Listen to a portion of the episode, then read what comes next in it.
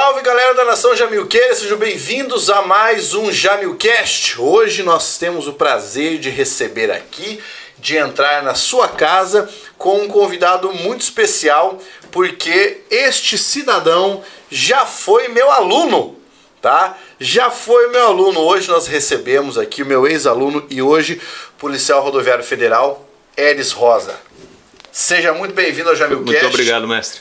Cara, é um prazer poder trazer você aqui e bater um papo, porque muita gente que nos acompanha ou é concurseiro, ou quer ser concurseiro, ou quer ingressar na carreira policial. E aí hoje a gente vai falar um pouco sobre isso. Bora lá. Antes da gente começar, já vou falar para a galera aqui que vai nos acompanhar no Jamilcast de hoje, uma edição do vinho Humberto Canali. Hoje eu escolhi uma safra boníssima, que é um Cabernet Franc de 2016. Então, pegue aí ou seu café, ou sua cerveja, ou seu vinho e vamos conversar. Eris, enquanto eu te sirvo aqui, Tranquilo. eu vou fazer a primeira pergunta, que eu tenho certeza de que muita gente que te conhece ou que já passou pela sua vida te perguntou. De onde é que veio o nome Eris? Olha, a minha mãe é professora de História e Geografia, né? É? Isso, ela é professora de História e Geografia. E ela adora a mitologia grega. Aham. É uma mistura ali do Eros. Foi Do uma, Eros, uma né? transformação Uma do nome, transformação, então. uma transformação. Ela achou que não ia soar tão bem o Eros e deu uma na criatividade dela lá e me colocou o Eris. Que legal. Pra mim tá bicho. tranquilo. Que joia. Porque é um nome exótico, né? Isso, eu, Pelo isso. menos eu nunca conheci outra pessoa com o nome Eris. Não, até na PRF, quando você entra no sistema para fazer o seu, seus trabalhos lá, fazer seus registros, tem um Erisberto, mas acho que Eris está melhor. Boa noite para todo mundo que tá aí, você que tá na sua casa acompanhando agora, ao vivo, ou que está assistindo em outro momento. Espero que já tenha assistido aos outros episódios do Jamil Cash, que sempre rola na quarta-feira. Aurélio Fontanelli Souza, Souza já tá ali, Mariana Policarpo, Thiago Barbosa, que sempre acompanha o canal. Tiagão, você é sensacional. A Thaís Teixeira, a Poliana Tamares, já deem o boa noite, de onde vocês estão falando, para qual concurso vocês estudam e vamos trocar uma ideia ótima. Elis, você é natural de onde? Daqui de Cascavel mesmo. Daqui de Cascavel? Daqui de Cascavel. Mas quando eu te conheci, você não é, você fazia tempo que não estava aqui. Não, fazia tempo. Eu sou natural daqui até e fui criado numa cidade próxima daqui, Braganei. Braganei. São 40 quilômetros. E quando você me conheceu, eu tinha acabado de voltar da Europa. Uhum. Eu tinha uns seis meses que eu tinha voltado a morar aqui no Brasil, tinha vindo da Europa. Eu saí daqui da, da região, fui para Foz do Iguaçu estudar, Aham. passei nove anos em Foz do Iguaçu e aí você fica sem saber o que fazer, quer melhorar de vida, quer ganhar dinheiro. E eu tinha um amigo que estava já morando na Inglaterra e eu falei, eu vou encarar essa também. Fui para para Inglaterra, passei oito anos lá e um ano na Itália. E quando eu comecei a estudar em 2010, eu tinha voltado em novembro de 2009 para o Brasil. Eu fiquei nove anos lá na Europa, Essa história a gente vai explorar um pouco mais. sem problema. Porque essa história é muito interessante. Inclusive, um dos nossos amigos, né, Carlão? O, o Matheus. É o Matheus? O Mate... Bem, são dois, né? O Will, que, que trabalha conosco aqui, morou na Itália um bom tempo. Ele, inclusive, vai participar de um Jamilcast conosco que é Como se lascar na Europa, tentando fazer cidadania italiana. É, eu fiz a minha, eu sei como é que é. E o Matheus, que trabalhou conosco aqui também, morava em Liverpool, veio para o Brasil e hoje voltou para Inglaterra e tá, tá tomando o mundo aí. Essas histórias são legais, cara, porque assim, principalmente, eu vou, eu vou querer explorar isso para saber o que, é que você fez lá e por que, que você voltou para cá, né? São perguntas interessantes. Claro, claro. Mas vamos começar da base, cara, porque assim. Hoje você está aprovado no concurso público, está exercendo seu cargo, mas assim, a sua história com o estudo não começou quando você começou com o concurso público, começou Não, muito não, antes. não, né? Como é que foi a tua infância no quesito estudo, no quesito acesso à educação, onde você estudou, como é que foi essa, essa tua A- jornada? Ali em Braganei, é uma cidade pequena, ela tem só 6 mil Saúde. habitantes. Lá, saúde. Ela tem só. Saúde aí, pessoal. Então, a tem, umas, tem 6 mil habitantes, tem só uma escola. Só uma escola? Só uma escola, só a escola pública. Aham. E estudei a minha vida toda ali, vim até em 92, 93, eu vim para Cascavel para fazer pré-vestibular, no Alfa, Aham. lá na Jacarezinho. E aí, no primeiro vestibular que eu prestei em Foz do Iguaçu, eu já eu passei em administração de empresas. Mas, voltando à, base, a escola pública, e a, a questão da escola pública e a questão também, eu acredito, é algo que a, a minha visão de, de mundo, é, eu até falo, se eu estudasse desde sempre com a, o mesmo, a mesmo Mesmo apli- aplicação, o mesmo afinco, é, desde de sempre, desde o início da, do- dos meus estudos, é, eu era juiz, promotor, qualquer coisa do gênero, e não PRF. Aham. Porque eu, na minha percepção, é, não sendo culpa dos meus pais nem nada, minha mãe é professora, né? como já tinha citado antes, meu pai é mecânico, estudou só até a quinta série. É, o- a mentalidade que da, da época deles era falar assim: você tem que passar de ano, você tem que tirar nota. E no meu ponto de vista, o que eu penso, o que eu vejo hoje é: você tem que aprender. Que você aprendendo você não esquece. Só o fato de você estudar para passar de ano e para tirar nota é o mesmo que quando você vai estudar para passar no concurso. Você já falava nas, nas aulas. Parou de estudar, emburreceu. É. Não me pergunta lá nada de português que já já já travou tudo já, né? Então você emburreceu. Eu já emburreci. É, eu falo que se eu estudasse desde sempre, é, com o mesmo afinco, com, com a mesma dedicação, até não sendo culpa de quem da, da minha família, dos meus pais, nada, era como eles conheciam na época e eram o melhor que eles podiam me dar, e graças a Sim. Deus, né? E, e eu acho que todos nós seríamos muito melhores, entendeu? Não, não só financeiramente, mas como pessoa. Claro, claro. Porque cada um dá o que tem, né, cara? Sim, sim, Você lógico. Não pode não vou, assim, de ah, eu- maneira alguma eu condeno. Né, era o que eles sabiam fazer. Era o que eles sabiam de fazer de melhor. Mas é, no meu ponto de vista, tanto que hoje eu tenho duas filhas, a Francesca tem quatro anos, a Valentina tem um, e a gente procura ensinar e ensinar ela e orientar e falar tanto que ela já está escrevendo o nome dela. Olha que maravilha. Eu comprei um alfabeto aquele degrau para ela poder já ir orientando ali nas letras que ela quer, o interesse dela. Uhum. Ela quer muito aprender a ler, ela quer saber. Então eu tento ser um melhor do que eu recebi. E eu, a PRF me proporciona isso. Uhum. Eu- minha mãe trabalhava o dia todo, meu pai na oficina mecânica, meu pai tem oficina mecânica até hoje, ele, ele trabalha com oficina mecânica.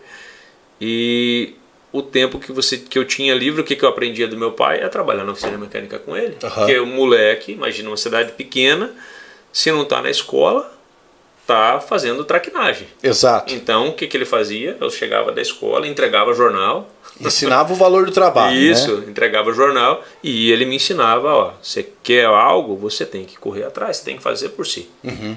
E da maneira dele, ele me ensinou a valorizar e, buscar, e ao querer algo, buscar por conta própria. Não esperar cair do céu. É, o fazer por onde? Fazer né? por onde? Você quer algo, você tem que trabalhar, você tem que se esforçar. Porque eu vejo eu vejo de uma maneira muito errada o que acontece, as pessoas criticarem, criticarem, criticarem, achando que quem quer que seja governante ou quem quer que seja, seja qualquer nível, estadual, municipal, federal, tem que, ah não, tem que receber. E não é assim. Você se limita muito. A pessoa agindo dessa maneira, ela fica muito limitada. E através do estudo e do, da, da, da minha dedicação, com a sua ajuda também, e que é essencial, pessoal. A ma- matéria essencial para passar qualquer concurso é português. Não é porque o Pablo está aqui eu vou puxar o saco dele. Mas é verdade, é verdade. Então eu acredito que é assim que funciona. Você tem que fazer por onde, você tem que correr atrás. E as pessoas reclamam e culpam, eu falo assim, ó, é, dizem, o- tem um, um ditado lá que diz assim, a culpa é minha, eu coloco em quem eu quiser. Ah, elas delegam, né? Delegam. Elas delegam a culpa. Nunca vão, vão, vão ter culpa de nada. Não, mas você tá só aqui trabalhando de. não menosprezando ou desmerecendo nenhuma profissão. Uhum. Ah, você tá aqui trabalhando de Mecânico, de mecânico, igual meu pai. Tudo bem, ele viveu numa época diferente. Hoje, impossível uma pessoa falar que não tem condições de estudar e não tem acesso à informação. Uhum. Não tem acesso à informação. Então, as pessoas acabam delegando e falando que sempre a culpa é do outro. Não, a culpa está dentro dele. Eu, no meu ponto de vista, eu vejo aqui parece não vi oito anos na Inglaterra, um ano na Itália, passei uma temporada nos Estados Unidos e, e eu vejo assim existe esse tipo de situação fora do país, com certeza, mas aqui parece que é uma- Exacerbado. exacerbado, porque assim a síndrome do eterno adolescente Aham. que o cara nunca tem culpa de nada. Quando eu, eu, eu vou, opa, Vou, Chaves. ô Chaves, cuidado. Eu, eu, eu vejo isso no meu trabalho. Pulando, saindo lá da- do estudo, e vocês vão entender o porquê, eu vejo isso no meu trabalho. Eu abordo alguém na rodovia que está errado. Aham. Não, seu policial, eu tô sem o cinto, ou a minha carteira está vencida, ou o documento do carro está só quatro anos atrasado, mas deixa eu embora que eu vou pagar amanhã. Eu vou renovar a carteira amanhã, eu estou esperando, está difícil. Então nunca a culpa é dele, sempre é culpa de alguém. Você precisava ver durante a pandemia, ah, mas é o Detran. É o Detran, o Detran passou, a pandemia já praticamente se extinguiu, e as pessoas, tudo já voltou a funcionar e ainda você ouve alguém falar, ah, mas é que o Detran está atrasando. Eu falo, amigão, a culpa é sua. Sua habilitação está vencida aqui tem seis meses. A culpa não é do Detran, a culpa é sua que é irresponsável. Então eu falo que é o eterno adolescente, nunca quer ser responsabilizado pelos atos. Tem razão, você tem razão. É uma, é uma reflexão muito boa, cara. A galera já saiu respondendo ali, ó. O Aurélio mandou o seguinte: Jamilcast só, vão, só vão os feras, com certeza. Cara, tinha um professor que eu queria ver ali, era o professor Carlos Henrique de Estratégia, mas sei que é difícil. Não é difícil por mim, Carlos Henrique, eu nem te conheço, mas você está convidado a comparecer aqui no Jamilcast, tá? Porque o pessoal pediu. Se porventura você puder, inclusive Aurélio, manda esse trechinho do vídeo para ele. Se ele vir, ele pode entrar em contato comigo e vir participar. É, que mais? Olha lá, Fortaleza, o Aurélio rumo ao NSS, é, Tamandaré, o pessoal de Tamandaré acompanhando, Rio Verde, Goiás. É, já te perguntaram qual matéria deu mais trabalho, a gente já vai falar sobre isso. O Cícero da, de Brasília. Elis, vamos lá. E aí nessa tua formação como aluno e nessa tua formação inicial na escola pública, você tinha noção já de qual matéria tinha mais dificuldade? Ou você gostava mais de uma, mais de outra? Porque assim, geralmente quando nós saímos da, da, da infância para adolescência, da adolescência para o início da juventude, existem algumas matérias que não entram na nossa cabeça. Não entram. Por qualquer razão. Ou não gosto do professor, ou não gosto da matéria, ou não estou no momento de estudar aquela parada. Você sente que você teve alguma lacuna de, de aprendizado ah, na tua, na, na tua educação básica. Sim, eu, Tinha alguma coisa que você falava assim, cara, isso aqui pra mim foi difícil, eu tive que superar depois? Latim. É, o, ah, o próprio português. o próprio português. O próprio português. Eu tinha, eu, eu graças a Deus, eu tenho uma facilidade imensa na- nas exatas, entendeu? Matemática, raciocínio lógico, é, física, se pegar dá pra, dá pra desenrolar, só, é só estudar. Mas o português foi o meu tendão de Aquiles ali. Ali foi foi difícil, né? até na, na minha, na minha, como você citou, na, na, na escola pública, foi muito difícil para mim o, português. Talvez o momento, a imaturidade, a, a maneira com que o professor Abordava a abordava matéria. a matéria, entendeu? É uma, uma série de fatores, uma soma de fatores aí que acabou. Eu fui aprender a por, o português e a interpretar os textos e a encontrar ali, esmiuçar com você. Não foi com outra pessoa, foi com você. E aí, e aí eu sentia isso, o ma- mais que me deu dificuldade foi português. Na, na prova da Polícia Federal de 2012, tinham 30 questões de português. Aham. Eu acertei 22. Dentro de um. Ah, você acertou 22, tá bom. Não tá bom. Porque eu fiquei fora para a corredação da redação, não para estar dentro do concurso, por uma questão. Pois é. Eu não poderia ter errado as de português. Na prova de 2013, que veio escrivão, veio é, PRF e DPEM Federal. É, escrivão tinham, acho que se não me falha a memória, 26. Eu errei uma. Já deu uma melhorada. Com certeza. Já deu uma melhorada. A Chay, em raciocínio em português, ela errou 12. Pra quem não sabe, a Chay é a A esposa minha do esposa, Eris. a minha esposa. A minha Que esposa. também foi minha aluna. Também foi aluna do, do Pablo. A Chay errou 12 de português. E aí falou. Eu me lembro, eu me lembro que pra ela foi um impacto grande. Não, muito grande. E aí o raciocínio lógico eu tinha acertado praticamente de 10 questões, eu acertei 9. E, e eu falo que a maior dificuldade mesmo é português. Desde a base, a base é muito fraca. Como eu vou voltando a, a moleque, você não tem noção da, do, do quão é importante estudar e estar preparado. Não só para um concurso, mas para a vida Pra vida, né? para a vida, porque você passa a compreender os textos e passa a entender melhor o que está acontecendo à sua volta. Você deixa de ser um analfabeto funcional. A nossa sociedade é, é, é, assim, essencialmente leitora, né? Ela deveria ser leitora. Deveria ser leitora. E quando falo leitora, porque o tempo todo você está lidando com discurso, com texto, né? Então as pessoas que estão assistindo, elas estão decodificando o que você está dizendo. Elas querem escrever no chat, elas precisam desse suporte linguístico, né? Sim, então sim. toda a sociedade, a interação social perpassa a linguagem. É por isso que é algo tão importante. Agora, vamos lá. Continuando a tua trajetória de vida. Você, depois de ser aprovado no vestibular, foi lá e começou a fazer administração de empresas. Isso. E aí, como é que você se preparou para sair do Brasil? Não me preparei. Sabe, cara, é que assim, ó, a galera não conhece é, é, a, a nossa história de proximidade. Cara, eu dava aula todos os dias, porque quando eu tava trabalhando no Alfacom, antes de eu ter saído a primeira vez, eu saí em 2014, é, eu dava aula todas as noites, todos os fins de semana.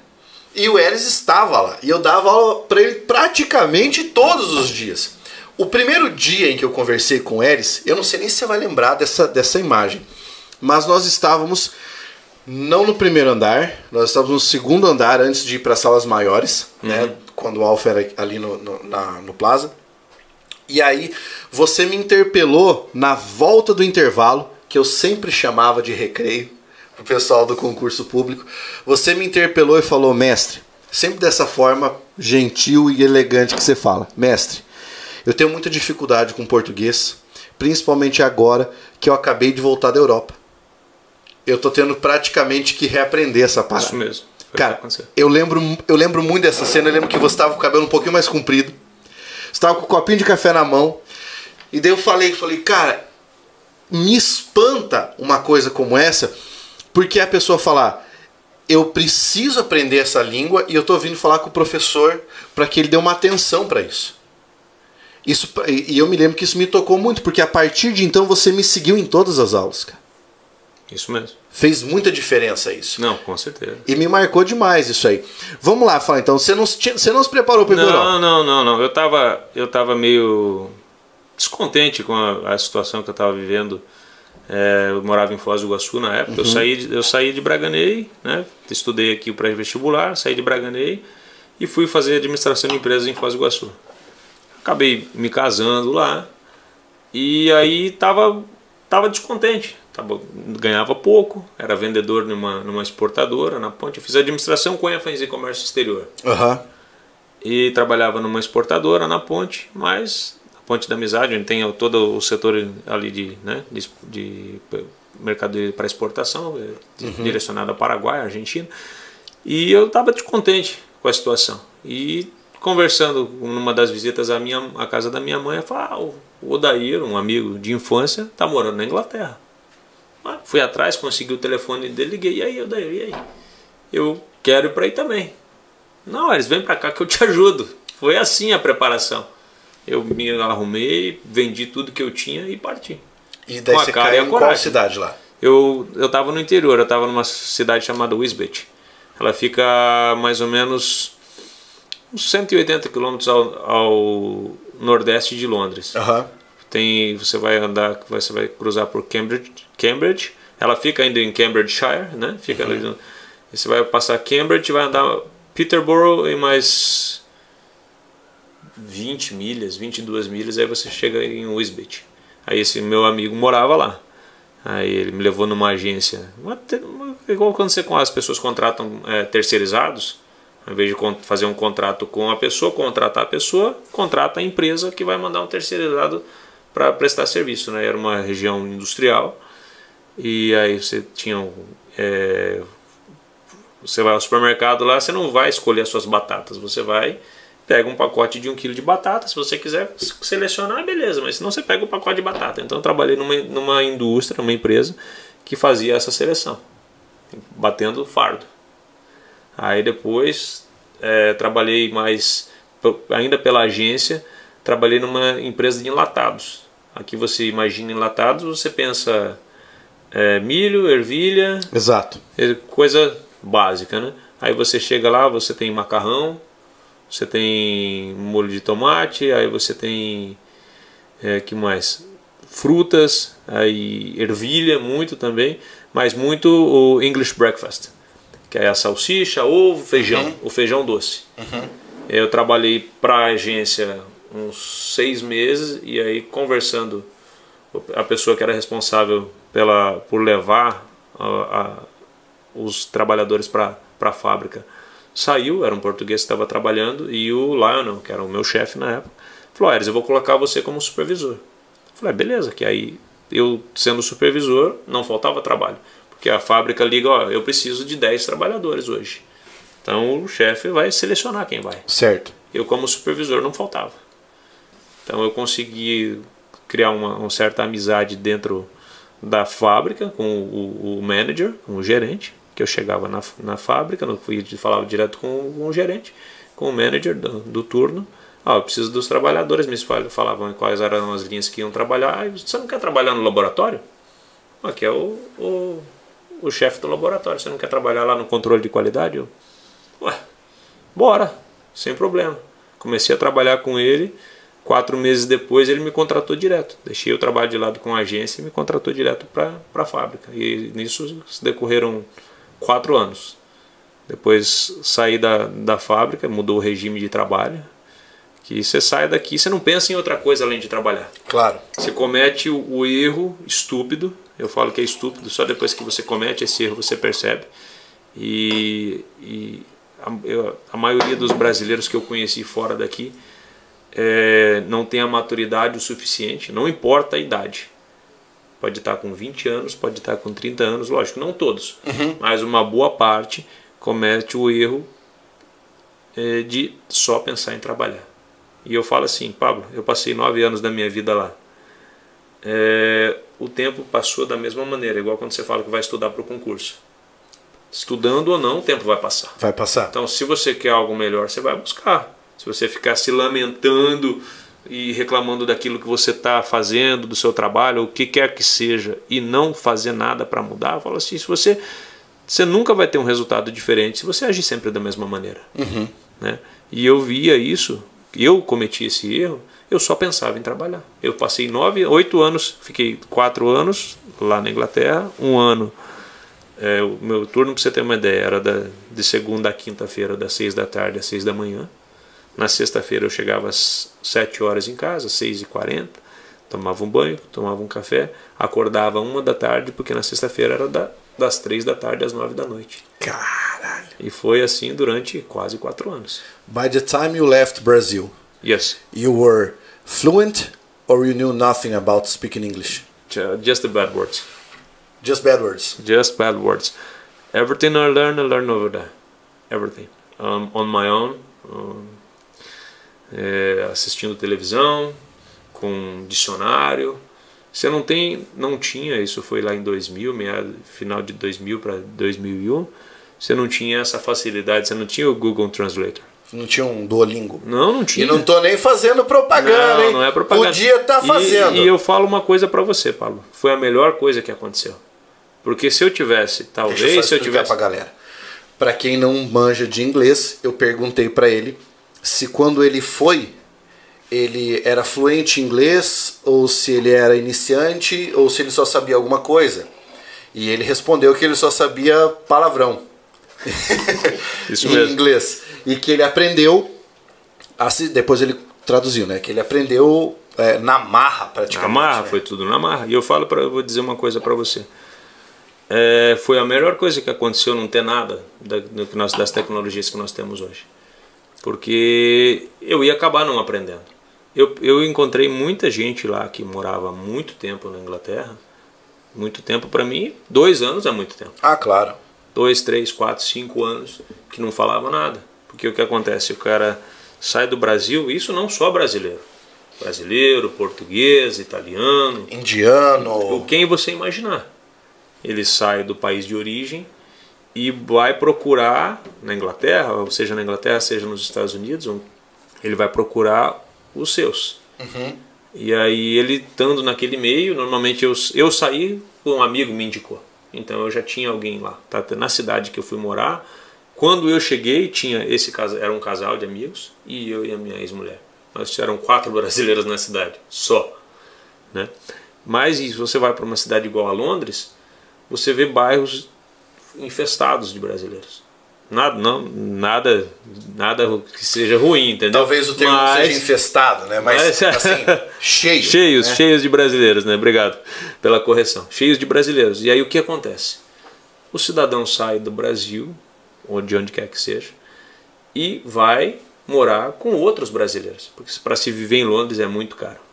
Quando eu morava no interior, eu, eu pagava 350 libras em um apartamento de um quarto só, mas era um apartamento só para mim, 350 libras. Quando eu me mudei para Londres, eu pagava 500 libras em um quarto Uau! em uma casa. Um quarto? Um quarto. Eu dividia a cozinha e dividia banheiro. Entendeu? A Aquela modalidade do rent a room, né? Rent a room, isso mesmo. Isso mesmo. Aí você tinha que você tinha dentro do seu quarto, você tinha televisão, você tinha a sua geladeira, você guardar suas coisas, mas tinha que dividir banheiro, tinha que dividir cozinha. Quando você estava lá na Inglaterra, chegou a sofrer preconceito? Não, não, não, não que eu me lembre. Não Talvez explícito, assim? não explícito e não dos ingleses. Não dos ingleses. Não, dos ingleses. Você percebe um certo preconceito é, de outros brasileiros também.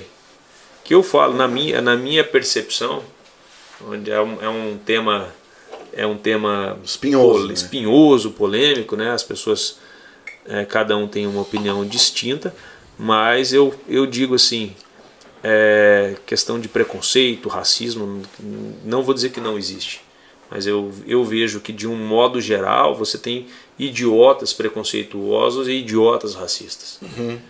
Eu encontrei um amigo, ele era negro, mas ele era do Sudão. Então ele tinha feição igual a nossa, o nariz mais fino e tal, não tinha a feição característica do, do, fenótipo. do- fenótipo né? É. Africano, beleza. E conversando com ele, conversa vai, conversa vem e tal, ele estava me questionando como é que era no Brasil, como é que não era. E ele falou que quando ele chegou na Inglaterra, ele se ele sentiu mais. Quando ele chegou na Inglaterra, ele saiu, ele fugiu do Sudão por ser cristão e lá ser um país de maioria muçulmana. Ele fugiu para a Inglaterra para não morrer. Chegando lá, ele tinha o dinheiro que ele tinha, ele precisou morar num bairro mais afastado e um bairro um pouco mais barato e de predominância negra. Ele falou que ele, se- ele se sentiu mais o preconceito mais vindo dos próprios negros daquele bairro do que do inglês, do que do branco. Entendeu? E eu, eu, na minha percepção, eu acredito que o preconceito primordial que existe na sociedade não é o racial. Nunca foi. O preconceito primordial é o social. Social. É o social. Contra o pobre. Contra o pobre. Do negro que tem dinheiro contra o negro que não tem dinheiro. Do branco que tem dinheiro contra o branco que não tem dinheiro.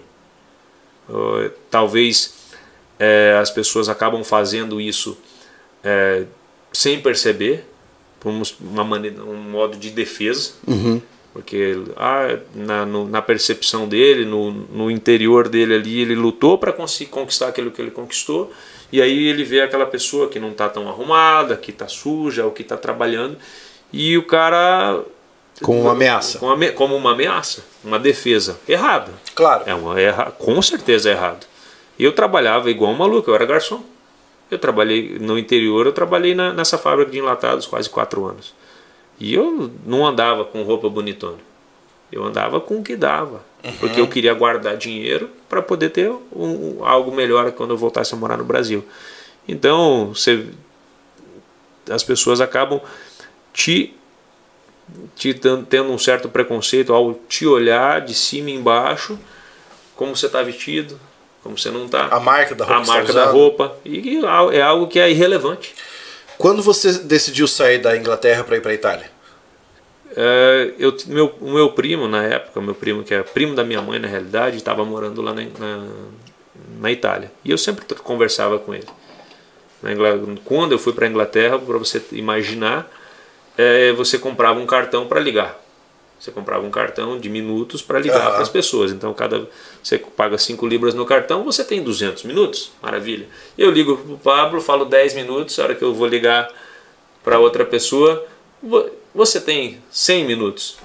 Uau! É, é, mais ou menos 150 minutos, né? Você falou 10, mas te comeu 50 porque tem a taxa de, de conexão. Entendeu? Você tem 200 minutos se você falar sem parar, mas quem vai falar 200 minutos? E eu mantinha contato com esses meu, meus primos que estavam lá na época, ainda tem um primo que mora lá em Verona.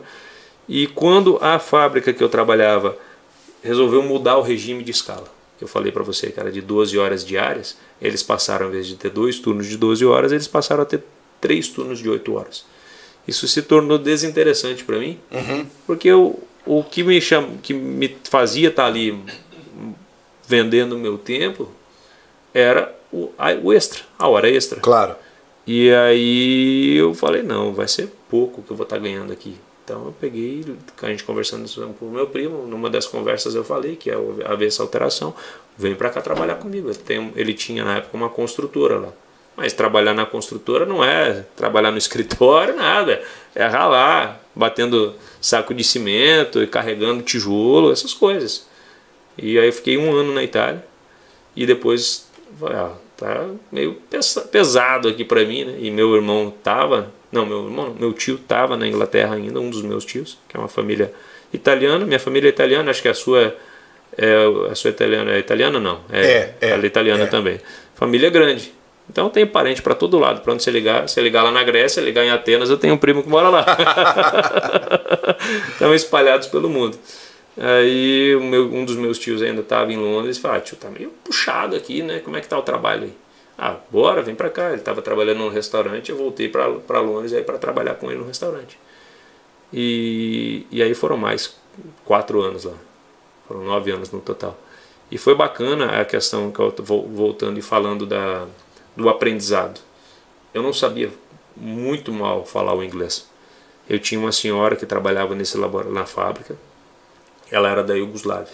E ela percebeu a minha dificuldade. Então ela sempre me ajudou, porque ela passou por isso. Uhum. Ela saiu da Iugoslávia e teve essa mesma dificuldade. Ela tinha 30 anos que morava já na Inglaterra.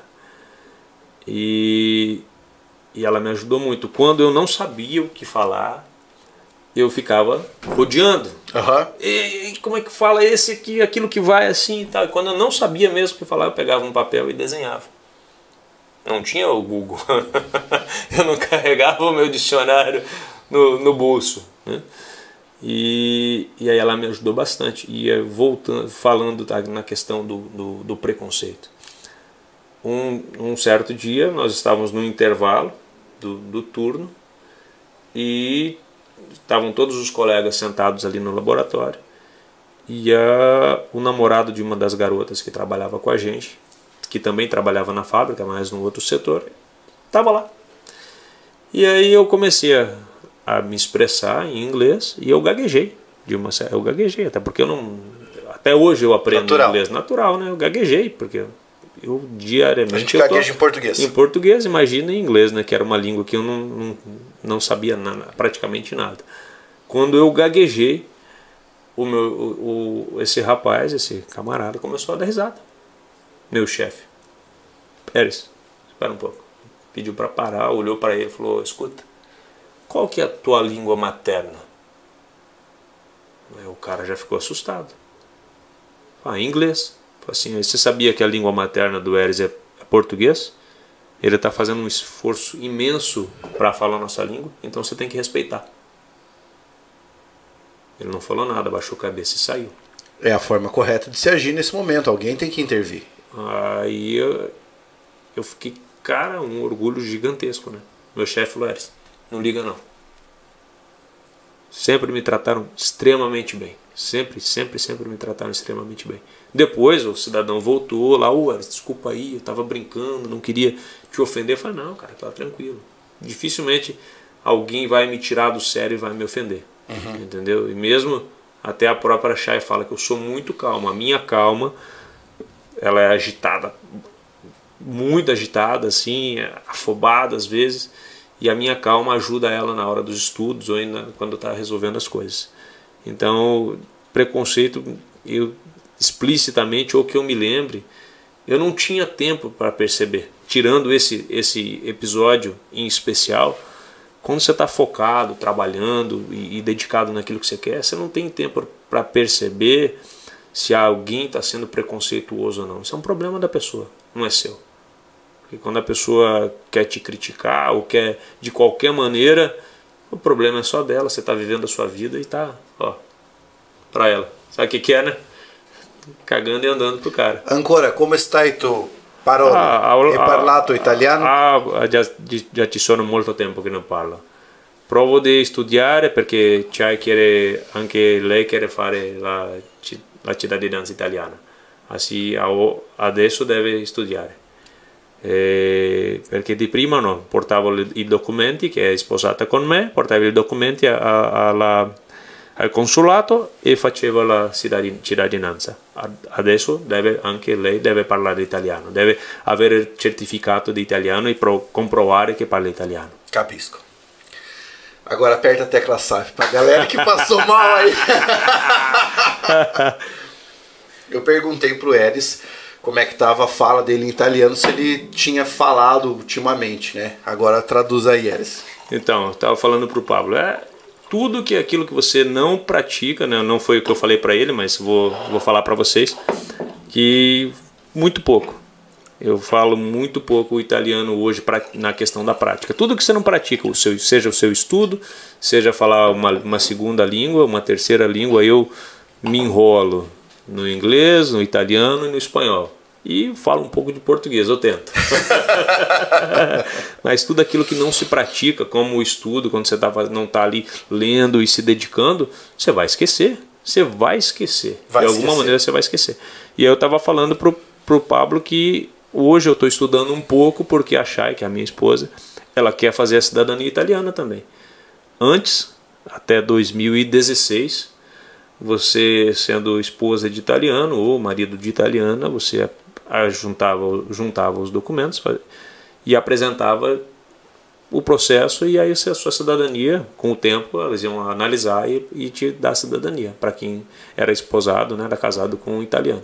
Hoje, você junta todos os documentos e além disso você tem que apresentar um certificado que você fala a língua. Então não é só falar eu quero. Então você tem que fazer por merecer. Então hoje eu estou praticando um pouco mais que até inclusive uso também o Duolingo, a Chay até pegou um curso de italiano, acho que é de Curitiba, online, estuda lá e a gente pratica lá e eu para para mim e para ajudar eu eu estou estudando e para a gente estar tá mantendo, né, viva a, a língua materna. Que coisa maravilhosa, né, cara? Pá, isso é demais. Aí agora vamos lá. Saindo da Europa, vindo para o Brasil, você chegou aí e decidiu. Cheguei aqui em outubro de 2009, ainda sem saber o que fazer. Né? Eu tinha passado por umas situações uh, um pouco complicadas, vamos dizer assim, pessoais, né? Nível uhum. pessoal, não de trabalho, nada, mas pessoal. Tava... O que faz parte da vida. É, faz parte da vida. É, até um amigo que eu, quando eu passei a temporada com ele nos Estados Unidos falou assim: ó, você não tem mais nada para ensinar e com nessa situação com a pessoa que você estava e ela não tem mais nada para te ensinar. Então acabou, cada um segue seu caminho e você amadurece, dói, mas amadurece. Claro. Não, senão não tava aqui, né? Até eu, eu brinco, né? Eu falo assim que eu fui promovido de garçom em Londres a PRF no Brasil. Cara, não tem promoção melhor. Mas Uma baita não, promoção. Não, antes sim, muito esforço e muita dedicação. Eu cheguei ainda estava um pouco perdido ainda. Eu fiquei uns seis meses aí sem saber o que fazer E aí chega um momento que fala assim, cara, o dinheiro está acabando. Você tem um pé de meia, tem um dinheiro guardado ali, uma reserva, mas o dinheiro acaba, não é nada eterno. O cinto né? começa a apertar. Sim, começa a apertar. Daí eu falei, eu tenho que fazer algo. Aí na época, se não me falha a memória, era o concurso que estava tendo para o Tribunal Regional Eleitoral. O Aham. que que o esperto faz? Nada contra, né? Quem vai fazer, né? É, cada um tem, tem que saber onde vai apertar o calo, né? Onde vai apertar o sapato. Fui até a banca de jornal, comprei uma apostila solução, onde tinha lá um adesivo TRE 2010, mas a hora que eu arranquei assim, a apostila era 2008. Cara, mas eu acho que essa história da apostila, acho que quase todo concurseiro É. sim, já no fez início isso. já fez. Fui lá, comprei a apostila. Só que você acha que você vai comprar aquela apostila, ela pode ser válida? Com certeza, é um material de estudo que você vai, você tendo a, a orientação necessária, vai te ajudar. Mas eu, naivo, né, ingênuo, né, como era, é, achei que ia ler aquela apostila uma vez e ia chegar e arrasar na prova, né? Não, você não tem noção, né? Não sem noção nenhuma. Lia aquela apostila e tal, relaxava, quando dava eu lia um pouquinho e tal. Acho que nem lia a apostila inteira, um, nem uma vez só. Não tinha noção de que tinha que fazer exercício, que tinha que fazer a prática da redação, nada. E, e vim fazer a prova aqui em Cascavel. E aí eu fui atropelado, mano É, foi com a cara e com a Pronto, coragem, tomou um pranchaço. um pranchaço, né? Aí na saída do na saída do da prova tava o pessoal panfletando do concurso. Era para pro MPU, que ia ter na sequência ali uns 45 dias depois. Falei: "Ah, peguei o panfleto, fui para casa". Aí falei: "Ah, "Vou dar uma olhada aqui". Liguei lá, pra, eu quero me inscrever nesse pra, no cursinho. Ah, não, vem aqui amanhã, você já começa estudando. Falei: "Ah, me inscrevi" e comecei a estudar. Tava mais perdido que segue um tiroteio, né? Sem saber nada. Foi quando nós nos encontramos lá. E veio, era o Ministério Público da União. A nota de corte na época foi 80, eu fiz 76. Eu falei, caramba, eu sem saber nada, com 40 dias de estudo, fui tão bem assim. Mas uma parte é, é sabia o que estava respondendo e as outras uma parte eu tenho certeza que eu, que eu acertei sem saber. Na iluminação. na iluminação. Acertei sem saber. Que era CESP né? Certo e errado. E eu falei pô isso aqui é para mim. Quando nós voltamos do MPU na sequência teve aí o, o carreiras policiais. Isso. e ali eu foi onde eu me enterrei de 2010 acho que foi outubro de 2010 até a prova em 2013 e aí foi muito muita dedicação muito esforço é, lendo muito, seguindo os seus conselhos, fazendo redação, uma redação atrás da outra, mas fazendo uma redação por dia, lendo muito, praticando, fazendo os exercícios. Só assim, senão Foi uma coisa exasperante, né, cara? foi, foi, é cansativo, é cansativo. O, o Cícero nos perguntou, Elis, com quantos anos você foi aprovado na PRF? 2013 eu estava com 37. 37 anos, amigão. Então nunca é tarde. Você está estudando. Até nós tivemos, no meu curso de formação, colega formando junto comigo em 2016, 48 anos. Depois, 2019, teve um de 56. E agora, eu não, 56 não, 52. E agora teve um, um o- no último curso de formação teve um acho que de 56 ou 58. Então nunca é tarde. Você chegando no curso de formação, se dedicando, cumprindo todas, todas as, ah, os requisitos, teste físico, tiro, direção, você cumprindo, acabou. Só você não vai querer me entrar com 70 anos, né? Que senão você vai entrar e já vai aposentar. É, daí não dá, né? Não dá, meu. Não dá. Nunca é tarde, mas também não espere para tão tarde, né? Você quer mudar a sua vida o quanto antes. Não vai esperar assim, pô, e agora eu vou aposentar aqui no meu trabalho, vou ser PRF. Não, mano, vai ser PRF hoje, porra. Porque assim, Elis, uma coisa que muita gente talvez não saiba é que você começou a estudar lá no Alfa e aí houve um período longo de tempo em que você foi monitor de sala. Sim, sim, sim. Monitor de sala. Eu tenho na minha memória registros incontáveis de quantas vezes o Elis apagou o quadro para mim, porque naquela época nós ainda dávamos aula naquela técnica de cuspir giz, que era naquele quadro que você usava giz colorido e tudo mais, e o Elis foi meu monitor de sala durante muito tempo. Eu me lembro de que eu terminava de passar uma banda do quadro, o Elis ia lá e apagava e tudo mais. Então você passou por esse período de monitoria. Sim. Passou por diversas reprovações. Sim, não. Porque não. o, que o, o, o que o concurseiro mais coleciona é reprovação. Sim, sim. O natural é reprovar. O natural é reprovar. A exceção é passar. É. E aí a minha pergunta é: naquele concurso, quando você viu, tipo assim, agora foi. Agora passei. Diz aí pra gente, qual foi a tua sensação em relação aos teus anos de estudo? Ah, foi uma sensação indescritível, Pablo. Que eu falar assim, se precisasse repetir tudo uma, duas, três vezes, eu repetiria. Porque quando você está estudando, você acha que você não vai passar em nada. Tanto que vocês faziam o, o, o faziam lá os simulados. O simulado que eu mais fiz pontos, acho que foi 38. Eu não vou passar em nada. Eu não vou passar para Gari, meu. E a gente não economizava não, não hein, cara? Não. E aí o, a melhor parte que aconteceu foi essa preparação. Além da preparação ali dos três anos estudando, a melhor parte tinha ainda era o simulado. Porque, querendo ou não, você, você pode olhar e falar, ah, eu estou estudando, eu estou bem.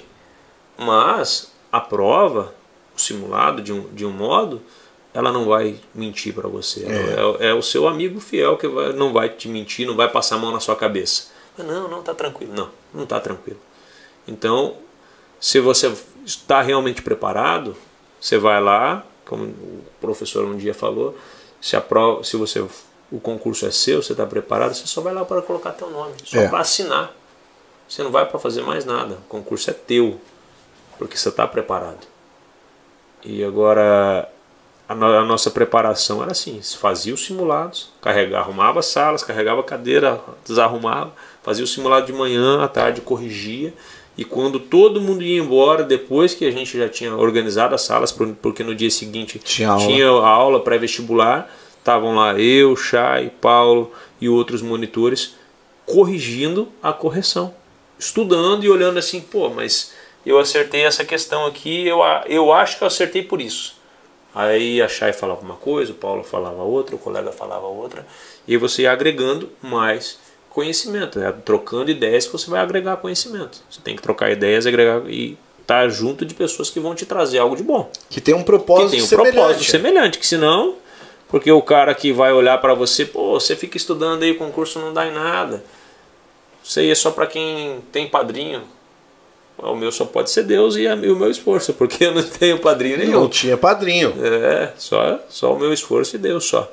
Então, essa dedicação ali de não ter ido bem no simulado foi o que fez a gente reforçar o estudo e não errar a questão novamente. E eram pedreira, todos os simulados que você fazia de português eram pedreira, pedreira. Tanto que na prova de 26 eu errei uma questão. E aí, ah, mas português é só interpretação de texto. Vai lá, amigo. Vai nessa. Vai, vai nessa. Então, isso foi, foi muito bom olhando para trás ali, foi muito bom tudo que a gente fez, a preparação. E fica, você fica naquela ansiedade. Pô, tô aqui desde 2010, lá em 2011, um ano só, você tá fresco ainda. E não vai ter concurso. E fica, enrola, enrola, enrola. 2012 veio a prova, eu dei essa fiz 60 pontos e a prova, a, a nota de corte para correção da redação era 62. Então, eu, Chay, Paulo, Giovanni, Gustavo e como uma grande maioria foram poucos naquele ano que passaram, que estudavam presencialmente ali com a gente. Acho que o Jerônimo, a Cíntia, o Paulo uhum. e eu não me lembro do nome do garoto que era de óculos magrinho que estudava no trabalhava no correio. Tudo bem. Foram poucos que passavam, então é, que passaram. Você fala, caramba, vou ter que continuar, não dá para parar. O Cozer também, Cozer, só que o Cozer entrou em 2013 na Receita. Não dá para parar. E aí fui mais um ano, você fica, pô, não vai sair o edital, não sai, que droga. Como que não sai? Aí quando sai você fica desesperado, pô, não dá para esperar um pouco mais. Olha só, é, eu vou pegar essa tua fala, cara, e, isso, cara, é, é muito importante eu trazer para cá uma pessoa que, que foi aluno, e hoje está Tá no cargo. Porque ele citou o nome de várias pessoas aqui. Todas as pessoas foram meus alunos, todas. Ele citou o nome de várias pessoas que estudavam com ele, que estudavam na época dele. Hoje, se eu pedir para ele pontuar em que cargo cada um está, você vai ouvir assim: Fulano de Tal, o Cozer, Na Receita. Receita. Federal. Você pega Paulo e Cíntia, Na Polícia Federal. Polícia Federal. Elis e Chay, PRF. PRF. Essas pessoas não eram aqueles alunos que faziam a baldeação de editais. Tipo, saiu um edital, o cara aparecia, estudava um pouco e ia embora. Não. Era o cara que tinha acabado de finalizar a prova, não tinha passado, o cara no dia seguinte estava tava lá, lá- tava lá no caderno estudando. novo, Estudando, Estudando tudo de novo. Tudo de novo. E toda essa galera foi aprovada. Toda essa galera foi aprovada. Eu vejo hoje muita gente atrás de métodos infalíveis de aprovação. Existe, na minha opinião, apenas um método infalível de aprovação. Estudar. Estudar. HBC. Hora bunda na cadeira. Hora de, hora de bunda na cadeira. Não tem, não tem milagre. Ninguém vai, vai passar num concurso sem estudar. A única hora que o concurseiro, que quem está estudando tem sorte, é quando cai na prova que ele estudou. Exatamente. Só, só essa, essa sorte. E agora vamos falar de uma outra coisa, porque você falou pra gente da preparação, é isso. E, e essa preparação talvez seja a etapa mais importante para você ser aprovado. Mas a aprovação não acaba quando o seu nome sai no primeiro edital. negativo, negativo. Porque depois teve teste físico. Tem o teste físico, tem Como o é teste foi? físico, tem o psicológico. Porque, É, assim, ó, por que, que eu tô pedindo pra você falar sobre isso, Elis? Porque a maior parte dos concurseiros ignora isso. Ignora, ignora a parte do teste físico, da, da, da- da investigação social, exame médico. Sim, entendeu? Conta pra gente essas etapas aí. Cara, olha, eu sabia. Você fala assim, ah, eu sei nadar. Não, você não sabe nadar.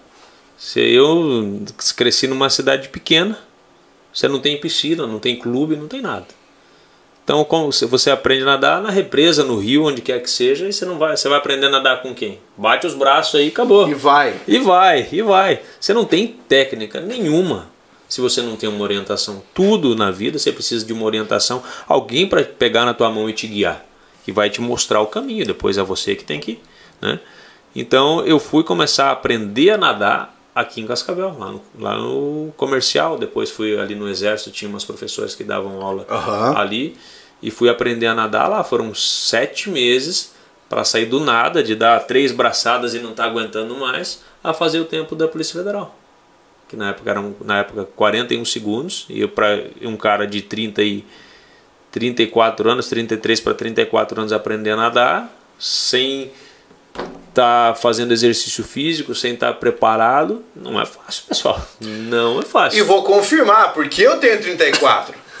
e se eu precisar cair na piscina hoje, É. ó, eu vou pra academia todo dia, faço aeróbico, tudo mais. Se eu cair na piscina hoje, eu já fui campeão de natação quando eu era jovem. Se eu cair na piscina hoje, eu não faço. Não, é, e, e eu fui. Foram seis, sete meses para conseguir fazer o tempo. E morrendo, morrendo. Então é uma preparação muito grande, muito longa. E até eu passei na Polícia Federal 2013. E aí eu cheguei, quando saiu a, a gente saiu da prova em 2013, é, saiu o gabarito preliminar, que foi feito lá por vocês, 72 pontos. Eu já estava 72, 75, já estava flutuando, né? Quando saiu o gabarito Oficial? oficial, eu fui para 85 pontos. De 60 em 2012 para 85 em Cara. 2013, Numa prova do CESP, eu tava flutuando ali, ainda bem que a Chay tava comigo para puxar, me puxar pelo pé. Assim, opa, volta aqui. Tem mais duas provas. Tinha a PRF em, em a, a DP em Federal. isso. E ali uma semana depois, ou duas semanas Duas depois, semanas duas depois. semanas depois. E aí, uma semana depois do DP em Federal, a PRF. Pô, não acabou, eles. Vamos continuar estudando. Que eu estava preparado fisicamente. Foram dois anos e meio, três anos me preparando, academia, nadava duas vezes por semana, corria três vezes por semana. Talvez essa repetição e esse esforço na semana antes do teste físico, nós fomos fazer o, o, o teste físico no clube.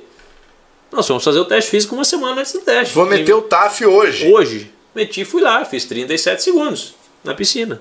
Hoje tá moleza, vocês querem ir pra PF, tá moleza, tá 51. Dá pra nadar cachorrinho. Mas pra mim, velho, né? Na época, né, mal tinha aprendido a nadar, era 41 segundos. O que aconteceu na hora do TAF? Tive uma distensão. Ah, tinha, atravessei cara. a piscina, quando eu bati, fui voltar da metade para frente, deve estar uns 3 metros da borda, 4 metros, eu tive uma distensão na coxa, me senti muito, muito. Consegui alcançar a borda, fiz 42.7, era 41. Ai caralho, uma dor terrível na perna. E estava preparado, eu estava três anos me preparando fisicamente. E aí o Gustavo estava na, na, na, minha bateria, me ajudou a sair da piscina. Ele pode fazer de novo, ele pode fazer de novo. Eu não tinha falado nada, ele já estava, oh, ele pode fazer de novo que eu sei. Aí não, ele pode, ele tem uma segunda chance, tem uma segunda chance. Não, então eu vou fazer com ele, junto com ele. Vamos lá, eles vamos descansar aqui, eu vou fazer junto com você de novo. Só que eu, hum, eu, que eu vou falar para você, eu não tinha condições primeiro físicas, eu acho que era mais o abalo psicológico. Claro. Porque você está pronto, tá, eu estava fazendo tempo, tanto da corrida, tanto que hoje se mudou a sequência da, da, das, das provas. Quando eu fiz era é, barra, salto, corrida e natação. Nós chegamos, acordei às 5 e meia da manhã em Curitiba, tomar café e sair do hotel e ir até a, a, a, o local de, da prova. É, eu acordei às 5 e meia da manhã tomei café. Saímos 6 horas do hotel para ir até o local da prova.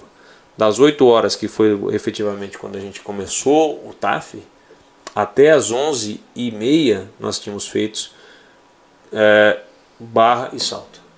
Foram quatro, três horas e meia ali para fazer barra e salto. Curitiba, eu nunca vi Curitiba tão quente, acho que estava 38 graus naquele dia. Aí meio-dia e, e 15 aí nós fomos correr. Puta merda. Meio-dia e 15. Meu não, taf, não justifica, né? Eu não tô meu colocando. Meu do depenho, né? a não, minha corrida não, foi meio-dia. Meio-dia e 15, né? Não estou colocando a culpa no tempo, mas a minha preparação e talvez o tempo que, que tomou entre uma prova e outra. E aí deu a prova, a, a corrida o Gustavo eu arrastando ele. Porque ele é grande, mas ele fuma. E eu arrastando, vamos, Gustavo. E um dando força pro outro, vamos. E hoje o Gustavo é policial, policial federal, federal. Policial ele federal. estará aqui, inclusive. Policial federal, vamos, Gustavo, vamos. Não vai, não vai desistir aqui não. Por isso que quando foi lá na prova de natação, ele estava lá junto comigo. E aí, quando foi uma e meia, nós fomos correr. Isso pra você acordar às cinco e meia da manhã, tomar café, não comer mais nada e uma e meia você nadar. Aí não tem condições. Não tem condições psicológicas. Não é, acho que nem é tanto a física, é mais a psicológica mesmo. Você se preparar tanto e chegar ali batendo na trave, e aí a perna doendo e o caralho. Falei, não, Gustavo, não vai dar. Não, Eres, eu vou com você, eu vou com você. Ah, Gustavo, não vai dar. Me perdoa. Não, não, não tem que pedir desculpa. E, e aí, ainda bem que eu tava. Continuei estudando depois que deu aquela. baixou a adrenalina da, da, do resultado da prova da Polícia Federal. E aí passei na PRF também. Na, a, a nota de corte do DPEM federal foi 75, uhum. eu fiz 74. Uhum. Aí a PRF, a nota de corte foi 63, eu fiz 75. Mas ainda assim, no, ainda assim, quem estava ali nos primeiros lugares, acho que fez quase 90 pontos. Mas era uma turma grande, 1.900, mas eu ainda assim fiquei para a segunda turma. Ainda bem que eu, na hora que, que uh, saiu, quando saiu o resultado lá da PF e eu tinha passado nas cabeças, eu estava em 45 para quem não tinha aparecido nem na foto num ano e 45 no outro ano, eu estava delirando e achar, não, pode parar, volta aqui, vamos estudar. Ainda bem que ela estava ali para me puxar. E veio o PRF, passei, Passei no teste físico, tudo, e aguardei. De 2013, quando nós passamos no concurso, a Chay fez o curso de formação em 2014, demorou um pouco até a conclusão das fases, e eu fiz o curso de formação em 2016. Mas nesse meio tempo você continua se preparando fisicamente, porque lá dentro do curso de formação, se você não passar no TAF, você está fora. É isso que o pessoal tem que saber. Tá fora, não tem. Você fez o TAF para entrar, Show de bola, não acabou. Lá dentro do curso de formação, além de todas as matérias que você tem que estudar, abordagem, condução veicular, tiro, ética, direitos humanos, tudo, e mais um, um monte não, de, de matérias que você tem que estudar para se preparar, que eu acho, na minha, no meu ponto de vista, eu ainda acho que é pouco tempo. Nós temos um curso de formação de 120 dias, um pouquinho mais, uns 140 dias, e eu ainda acho que não precisaria ser no nível da PM, né? Mas uns, no mínimo mais uns dois meses, uns seis meses e meio, mais ou menos, entendeu? Para você sair um pouco mais preparado. E, e isso acaba, depois você passa por todas as provas. Eu tive colega, tive, tive uma, até inclusive uma garota da minha sala que saiu do curso de formação na, na prova de condução veicular. Ela estava fazendo é, aula de direção na autoescola de Canasvieiras. Caraca, meu. Eu falei assim, mas Renata, você não dirigia? Ah, eu aprendi a dirigir, depois nunca mais dirigi. Eu falei, mas e ela era do, do Ceará, se não me falha a memória. É, você não dirigiu o carro de alguém da sua família? Não, minha família não tem carro. Pô. Do seu namorado? Não, ele também não tem carro. Então você percebia que o concurso ia mudar a vida daquela pessoa. Mas talvez as limitações dela sociais, sociais não permitiram. Entendeu? Não permitiram. Não vou não não não estou dando uma desculpa para ela, mas está na iminência de você ser chamado para o concurso. Poderia ter feito se ela estava fazendo as aulas de direção lá em Canasvieiras, ela podia ter feito essas aulas com mais tranquilidade em casa. E o psico? Não é fácil. Cara, as não pessoas ignoram é fácil, essa não é fácil. Psico. Porque assim, ó, eu acho que eu fiz quando eu fiz, né? Eu fiz o psico mais filho da puta que existia no mundo. Que acha que aquele psico só teve uma vez, que foi pra prova do DEPEN de 2015, cara, que tinha uma prova de você girar as faces de um cubo mágico. Eu não sei muito. Não, mas ainda tem. A do, a do hoje, cubo cara. tem. Não, não a do cubo a do, que ah, você não, não gira é da, um dado. Da, não, a da não, cubo mágico? Cubo mágico, cubo de Rubik. Não, aí não dá, meu. É, eles eram um demônio, cara. Era um demônio aquela prova. Pô, eu tava lá. O cara mostrava, esse é um cubo mágico, é três facetas as cores. Uhum. Isso aqui é um giro. Aí mostrava girando o primeiro item. Isso são dois giros, primeiro item, segundo item. Aí depois, cara, o cara dava uma prova, você tinha que saber quantos giros o, cara, o, o bicho tinha dado. Velho, se eu pegar. E olha que eu gosto de matemática, eu gosto de lógica, geometria, o caralho. Eu não consigo montar até hoje um cubo mágico. Não. Eu acho que eu tenho algum retardo mental que eu não consigo montar um cubo não. mágico nem vendo tutorial. Não, você não vê o cara fazendo de olho vendado? Não, eu vejo, cara. Pô, fico com não, ódio, cara, é... filho da puta. Agora eu queria te contar uma coisa que acho que vocês não sabem, cara, que é o seguinte. O Eris pegou uma, uma fase que nós tínhamos no AlphaCon, o que vocês poderiam que nem porque nem era AlphaCon ainda, era Alpha Concursos Públicos o que vocês poderiam considerar o Dream Team dos professores. Como é que é o nome daquele time nos Estados Unidos que só faz graça pra galera? Globetrotters, acho Globetrotters, que é. Globetrotters. É como se fossem os Globetrotters, cara. Você tinha que dava aula lá. Evandro, eu, Marcon, Daniel Sena, Marcelo Adriano, Marcelo Adriano, Daniel Lustosa. Você tinha o que dava aula de o Léo. Isso, o Leonardo Léo, Alves. Tá na, tá na PF, lá em, no Amazonas. Que tá na PF, um abraço pro Leonardo Alves.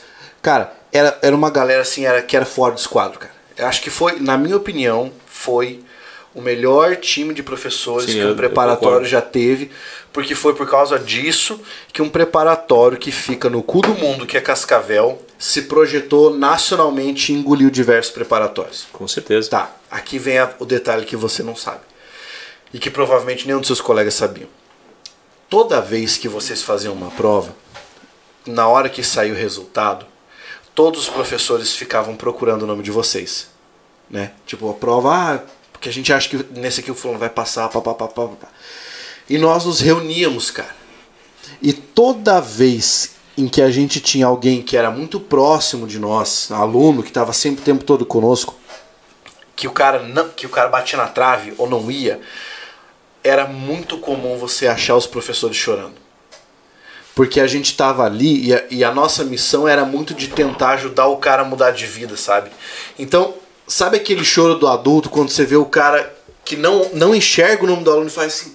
"Puta merda, cara." Essa era a vez do cara e não foi.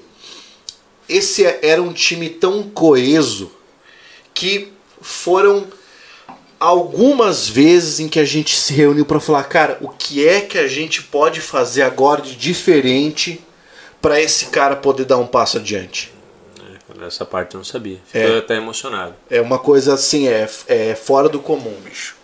É fora do comum. Não. A gente tinha umas reuniões assim que elas nem eram programadas. Tipo, a gente fazia uma reunião, ligava pro outro e falava, cara, o que nós vamos fazer agora? Sabe? O que, que a gente vai fazer agora? E isso eu nunca tinha visto. E olha que, como eu falei, eu faço 35 nesse ano, eu comecei a dar aula com 15, são 20 anos dando aula. Era uma coisa que eu nunca tinha visto. Uma preocupação. É, sabe? Porque quando você está no cursinho é normal, você tem 300, 400 alunos, sabe? Mas aí você começa a ter uma preocupação objetiva, cara. A gente tem uma preocupação objetiva. Você lembra do Ivanildo? Sim, sim. Quando dava um concurso e ele batia na trave, que a gente falava, porra, o que, que a gente vai fazer agora? Qual vai ser a estratégia ou de simulado ou de turma de questões e o caceta que a gente pode fazer para essa galera mudar? E daí foram surgindo muitas coisas, né? E por isso que eu vejo hoje, você tá há seis anos na PRF. Seis anos. Seis anos. Cara, isso é uma coisa que, pra mim, isso me enche de orgulho. Tenho certeza que pra todos os professores que te deram aula. Isso enche a galera de orgulho. É uma coisa fora do comum. Vamos pegar as perguntas ali que minha voz está embargando já. Vou chorar aqui. É... Cadê? O Matheus Ribas disse: um bom vinho argentino, bonzaço, diga-se de passagem, uma boa conversa que eu chamo de qualidade de vida. E nesse momento está desfrutando aí conosco, cara. Foi por isso que eu criei o Janilcast, não foi para dar aula, foi para poder conversar com as pessoas, para além da aula. O Aurélio disse que queria que a Sebrasp fosse banida dos concursos, parece que está quase em vias disso acontecer.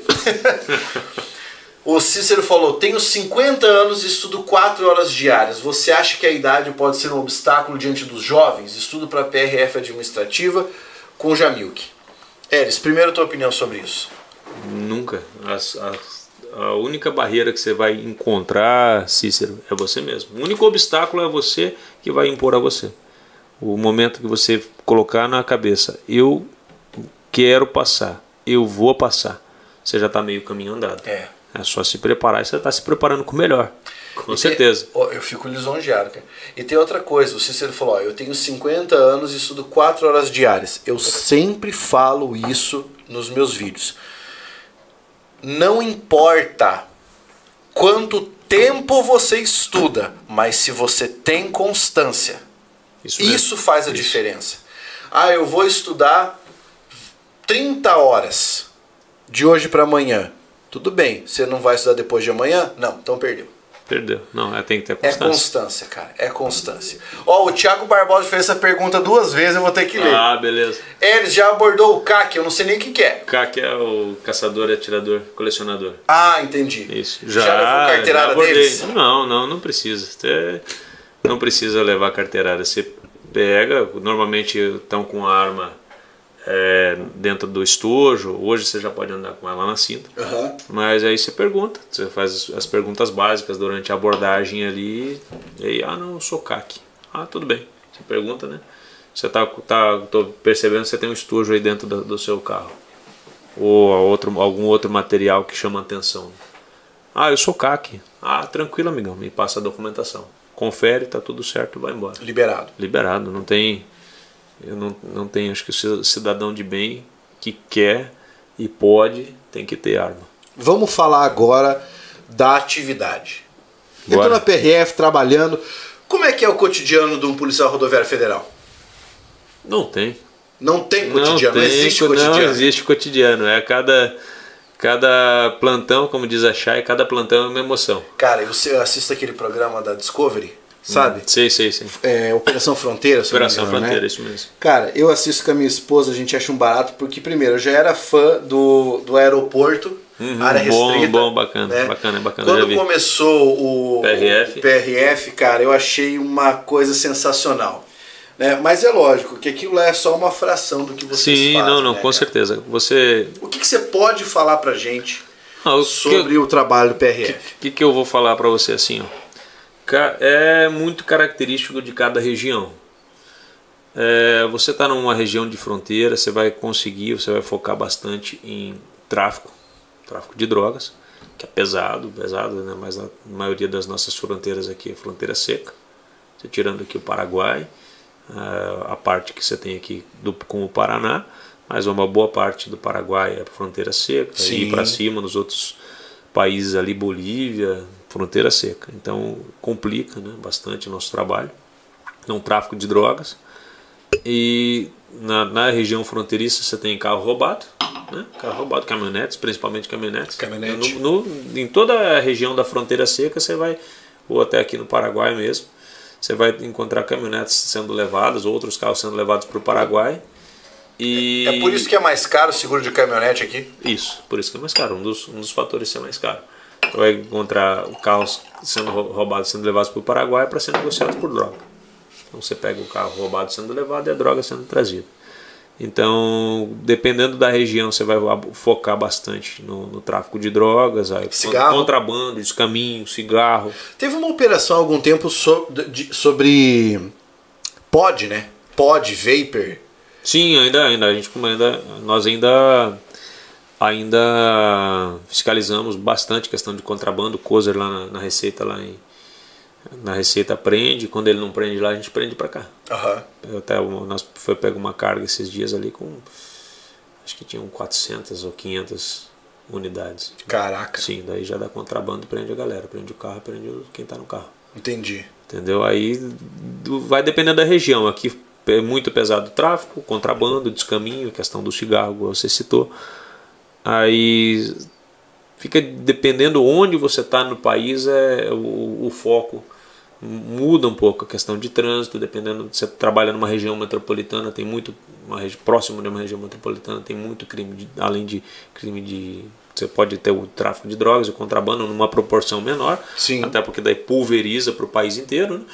E você tem o crime de trânsito, embriagado e pessoal sem habilitação, com carro sem condições de, de uso, tá na rodovia, vai, vai, você vai sentir uma leve diferença aí de, uma, de, um- de um local para outro, de um estado para outro. Você pega, eu trabalhei quatro anos no Mato Grosso, muito crime ambiental, muita madeira ilegal sendo trazida, sendo transportada, muito madeira ilegal. Aí, além do crime ambiental, você tem animais silvestres e que o que você imaginar. Achar é especialista nessa área de crime ambiental. Entendi. Ela é especialista em crime ambiental. Eu estava dentro do núcleo de operações especiais, a gente fazia a questão do combate ao tráfico de drogas, combate ao, ao roubo de, de veículos e, e, e por aí vai. Mas você está na pista, o que aparecer você faz. Eu vou abordar o seu carro. Tá lá o Tá, professor tá- Pablo. tá- tá lá o professor Pablo. Vindo ele, a Isso. Bárbara e o Otávio. Isso, beleza. Abordei seu veículo, não é roubado, você não tem droga, você não tem nada de errado dentro do seu carro, mas você bebeu. Ah, não, eu estou procurando droga. Pode ir embora, Pablo, que você bebeu, mas não tem problema, não é, esse não é o meu foco. Não. Então, o- por isso que eu falei, cada plantão é uma emoção. Você está focado em uma situação, mas você não vai deixar de, de agir se você presenciar um outro crime. É, tanto é que é o seguinte, eu tô bebendo aqui, eu não tô na minha casa, tô no meu estúdio. Mas quem vai me levar embora é o Carlão.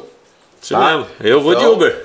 Fica tranquilo, tá? Você vai falar assim, ó, vai o PRF e o professor que beberam vão embora dirigindo. Não, tá? Das duas uma, ou o Carlão me leva ou eu me teletransporto igual o Goku.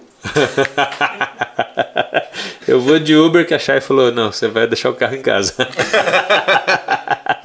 então é por isso que eu falo, cada plantão é uma emoção, cada, cada dia você vai.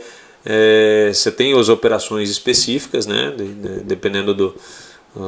o, o chefe da delegacia vai estar determinando uma- vai estar fazendo as convocações extraordinárias para as operações específicas, mas normalmente no dia a dia, dependendo do local que você está trabalhando, você vai fazer tudo. Você vai combater um crime ambiental, você vai combater um tráfico de drogas, você vai pegar um carro roubado. Então nunca é a mesma coisa. Me diz uma coisa, Elis. Se você pudesse falar para pessoal que tá assistindo, que vai, porque assim, esse vídeo vai ficar para sempre aí, né? Até a hora que acabar o YouTube, que eu espero que não acabe. Mas enfim, para quem não é PRF. Porque assim, cara, Você acompanhou muita gente que estudava para carreiras policiais que não tinha o menor perfil de carreira Não, policial. não, com certeza. Eu vou contar essa história hoje pela primeira vez. Aproveitar que o Hélio está aqui, eu vou contar a história pela primeira vez. Sabe como é que eu conheci minha esposa? Eu estava num bar, fui. fui eu, tava, se- eu tava solteiro, e aí eu fui pra um bar pra assistir um show. Show do Legião Urbana Cover. Que bosta. Mas fui. Pô, o do Iron que eu fui aqui tava melhorzinho. Ah, o do, I- oh, o do Iron Cover. Você me encontrou no show do Sim, Iron sim, Cover. sim, encontrei. Era a minha despedida de solteiro. Tá, mas vamos lá. Eu tava lá no show do Legião Urbana Cover e aí eu encontrei a Bárbara lá, certo? Eu conto a situação em outro momento.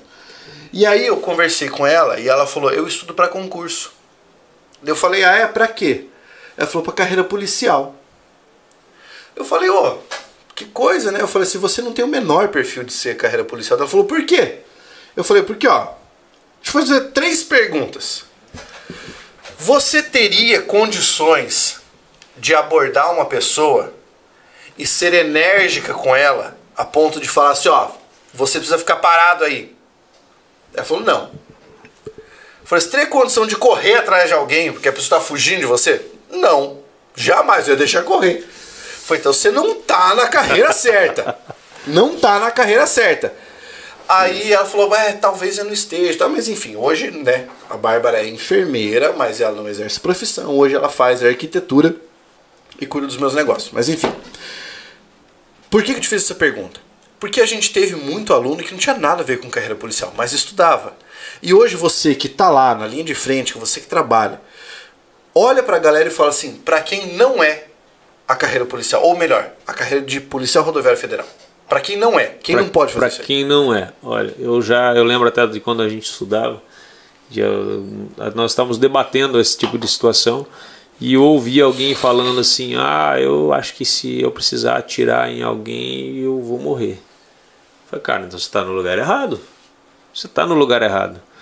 Porque no momento você como policial, não só na PRF, na PF, na PM, em qualquer força policial, é, você vai abordar um veículo, você tem que estar um nível de atenção acima do normal. Eu, a gente está aqui no local fechado, tranquilo. Ah, se nós estivéssemos num local público, Primeiro que você não Muda. estaria de costas pra rua. não estaria de, de maneira alguma. Você, você vai buscar um ponto onde você vai ter noção. É porque acha assim, ah, policial 24 horas e tal. Não, você é louco. Você vai. Você tem a sua arma. Se, se eu beber, eu não, eu não vou estar armado. Não vou andar com a minha arma. Se, se eu estou com a minha família, dependendo da situação, não vou estar, andar armado. Né? E você tem que pensar assim, avaliar a situação que você está e ver se você tem condições de reagir. Se não, sai, vai embora, deixa que quem está tá trabalhando haja. Porque você não tem o peito de aço, você não é um super-homem, amigão. É Você é claro. um policial. No final do dia, para a instituição, quem ama você é você, sua mãe e seus amigos. Para a instituição, você é um número. Se você morrer, entra outro no lugar. Ah, pô, o cara era gente boa, era legal, acabou, passou. Falar assim, Pablo, eu vi, eu até vi a frase, você deve ter ouvido falar já. Se você soubesse o quão rápido as pessoas vão esquecer de você quando você morrer, você não agiria da maneira que você age. Você ia fazer as coisas de maneira diferente. Sim. Não por maldade, é porque a vida segue, as, as pessoas continuam. Tem, tem que levar a vida delas ali, vão lembrar de você de uma maneira carinhosa, mas quem ah, simplesmente trabalhou com você ou te encontrou, nunca mais, nem vai saber que você morreu. Então, você não é policial, você não, se você acha que você não pode reagir a um assalto na hora que você precisar, você precisa atirar em alguém, não procura outro lugar. Procura outro lugar. Se eu estou na abordagem, você tem que estar sempre atento. Quem você aborda sabe que você é policial. Você está fardado, está ali no meio da pista, é um alvo fácil. Né? E quem, quem você aborda, você não sabe quem você está abordando. Teve uma situação que aconteceu, onde com os colegas foram abordar o veículo, pediram para parar. Sorte, graças a Deus, que a, a viatura tinha o para-brisa blindado.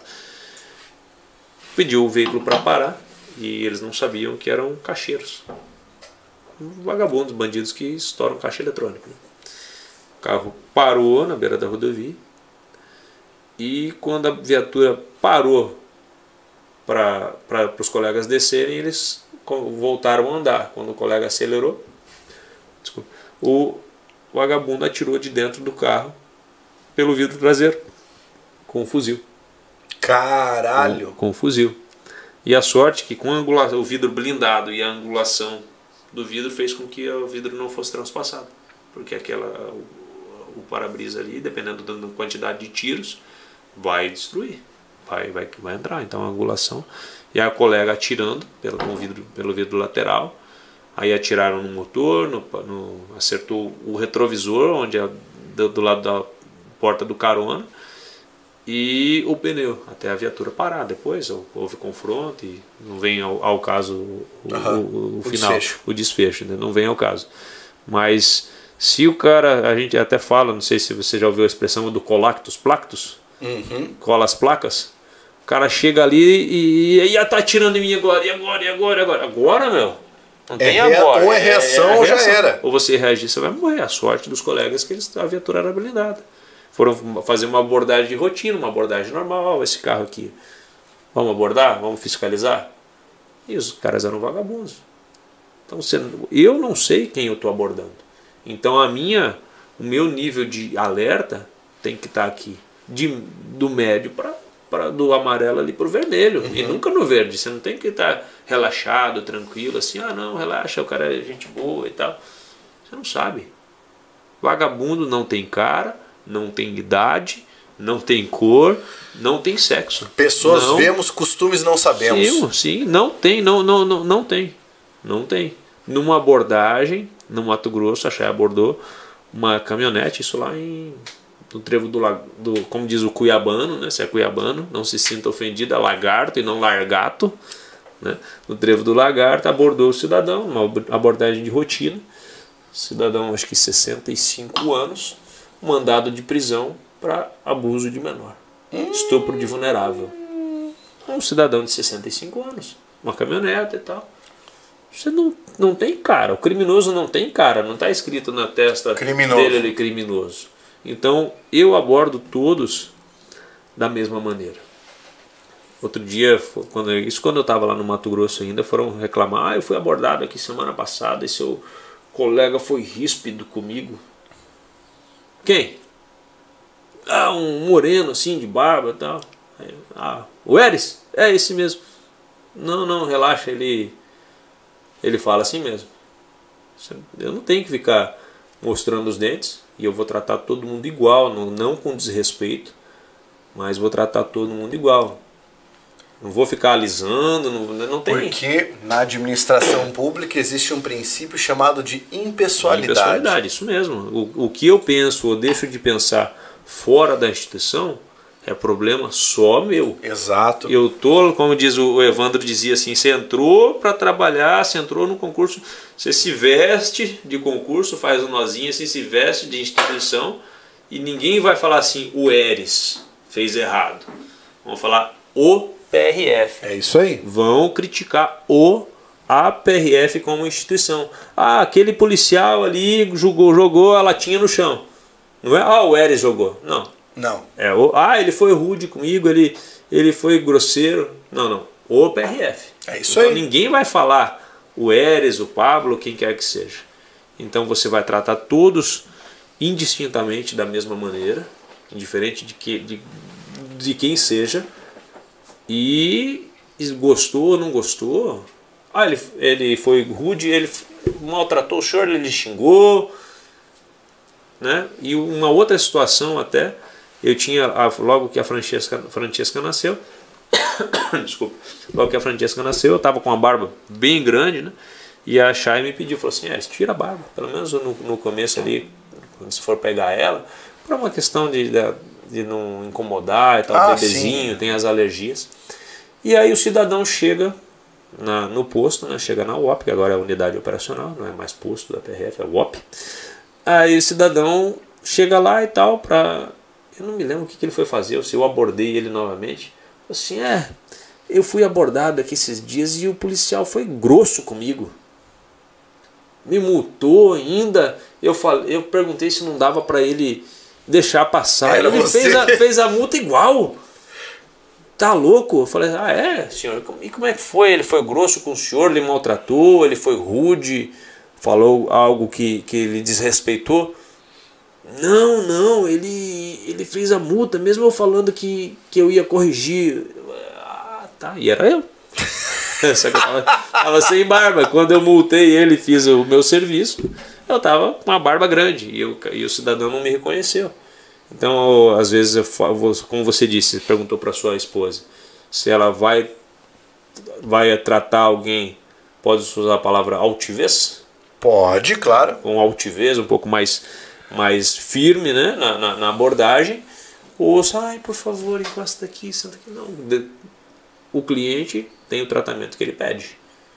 Entendeu? Eu não vou deixar de maneira alguma um, um cidadão que eu chego, ah, por favor, é, Pablo, não lhe conheço, por favor, cidadão, bom dia, boa tarde, boa noite, quer que seja, o documento do veículo, a sua habilitação.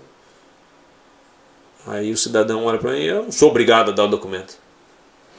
Isso é, cada cidadão vai ter o tratamento que ele merece. Isso é verdade. Se, eu- se ele levanta o tom, e, eu, e você, eu, na, no, no, no, na- na- no meu lugar ali, eu me ponho como PRF, não, não sou o Eres, não sou o PRF, sou a PRF, represento a instituição.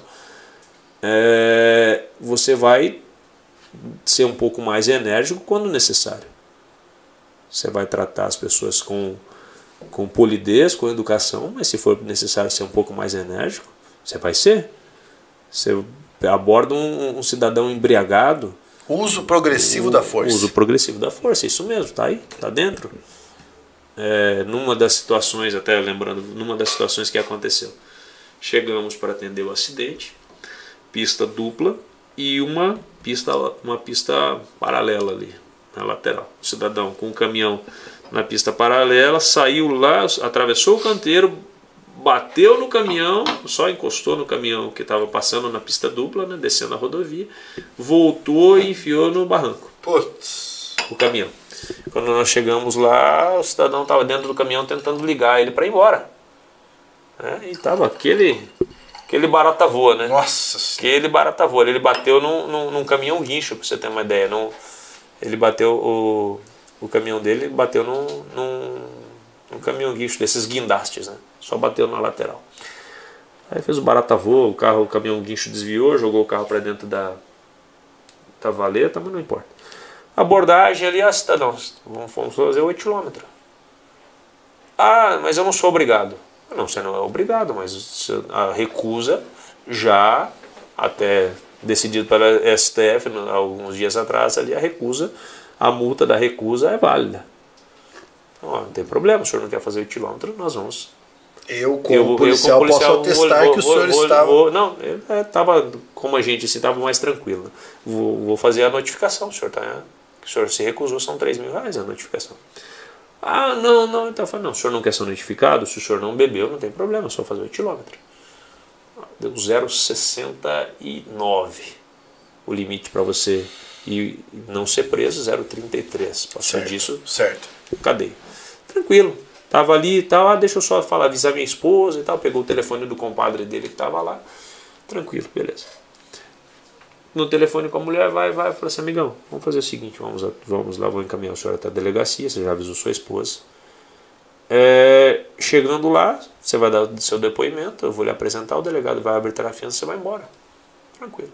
Só que eu tenho 1,74, o cidadão tinha 1,95. E eu mais dois colegas, né? Da, da minha um pouco maior que eu, né? E o outro da minha até mais baixo. Vamos, amigão, devolve o telefone pro teu compadre e a gente vai pra delegacia. Você só vai ser autuado, vai para lá, faz o que tem que fazer e o delegado te libera. E no. Cara, não, eu não vou, eu não vou, eu não vou. Aí eu peguei o celular da mão dele, tomei o celular da mão dele, peguei o celular da mão. Tomei não, desculpa. Peguei, por favor, cidadão, me empresta o seu celular. peguei o celular, devolvi pro compadre, o senhor vai? Claro que o senhor vai, o senhor está preso, o senhor está embriagado. Aí segurei num dos braços dele, só que o cara de 1,95m, você espera o quê? Eu segurei em um braço, o colega segurou em outro. Quando assim nós o fizemos, o que, que o cidadão fez? deu aquele barata voa ali, todo mundo foi pro barranco, caiu. Eu caí, ele caiu, o meu colega caiu e o outro que estava orientando o trânsito veio e a gente conseguiu algemar ele. Tranquilo, algemou e tal, foi colocamos no corró, que até então você não né? colocamos no corró e eu estou dando depoimento da pro delegado aí antes de terminar o depoimento o delegado, ô seu policial, que que é esse negócio marrom na sua testa aí? Fala que eu fui conduzir o cidadão para dentro da viatura e, e ele me derrubou. Ah, ele derrubou o senhor? Não, então tranquilo já. Sem fiança. Putz! Sem fiança. Ele ia sair na fiança, tranquilo, sem fiança. Ele já tinha, o delegado já tinha arbitrado a fiança, falando pro, pro, pro escrivão. Aí quando ele viu que houve reação, né, que ele nos agrediu, Aham. E aí no depoimento eu falei que ele houve essa situação, essa reação, ele reagiu à prisão, aí sem fiança. Ah, O, o, o, o cidadão vai ter o tratamento que ele pedir. Claro. Ele ia ser conduzido até a delegacia, ia Fiança dar o e boa. depoimento, fiança e boa. O último embriagado que eu entreguei, não aqui, mas quando eu estava trabalhando em Ponta Grossa, o delegado arbitrou em 700 reais a fiança. Isso é ele, eu não, não vou fazer juízo de valores, nada, mas eu acho que é muito pouco. Por- pelo risco que o cidadão Claro. coloca a vida dele e a de outras quando está dirigindo embriagado, entendeu? Não vou fazer juízo de valores. Mas aí o cidadão vai ter o tratamento que ele pede. Como você mesmo citou, o uso progressivo da força. Perguntas da galera, vamos lá. É, o Aurélio falou: Cara, como é tomar o veículo de alguém que está errado, mas que é o único patrimônio que o cara tem, às vezes o ganha-pão do cara? Não dá uma aparência de carrasco? Rapaz, olha, eu ouço isso todos os dias, né? Eu ouço, eu ouço isso todos os dias é, no, no- no nosso dia a dia ali. Eu vou falar o seguinte: se o cidadão sabe que aquele é o ganha-pão dele, e eu abordo muitos veículos diariamente, muitos, muitos, né? Dependendo de onde você está trabalhando, né? Tr- Trânsito Imagina, pesado, você tá na né? pista, né, Tá na pista, né? Então, o cidadão que efetivamente sabe que esse é o ganha-pão dele e que ele precisa daquilo para trabalhar, ele vai se manter correto. Ele vai se manter correto. E você percebe o cidadão que efetivamente está cagando e andando. Você percebe, você sabe. Acontece, ah, venceu o documento e tal, venceu ontem e, né? Você percebe. O cidadão efetivamente bem é o ganha-pão dele.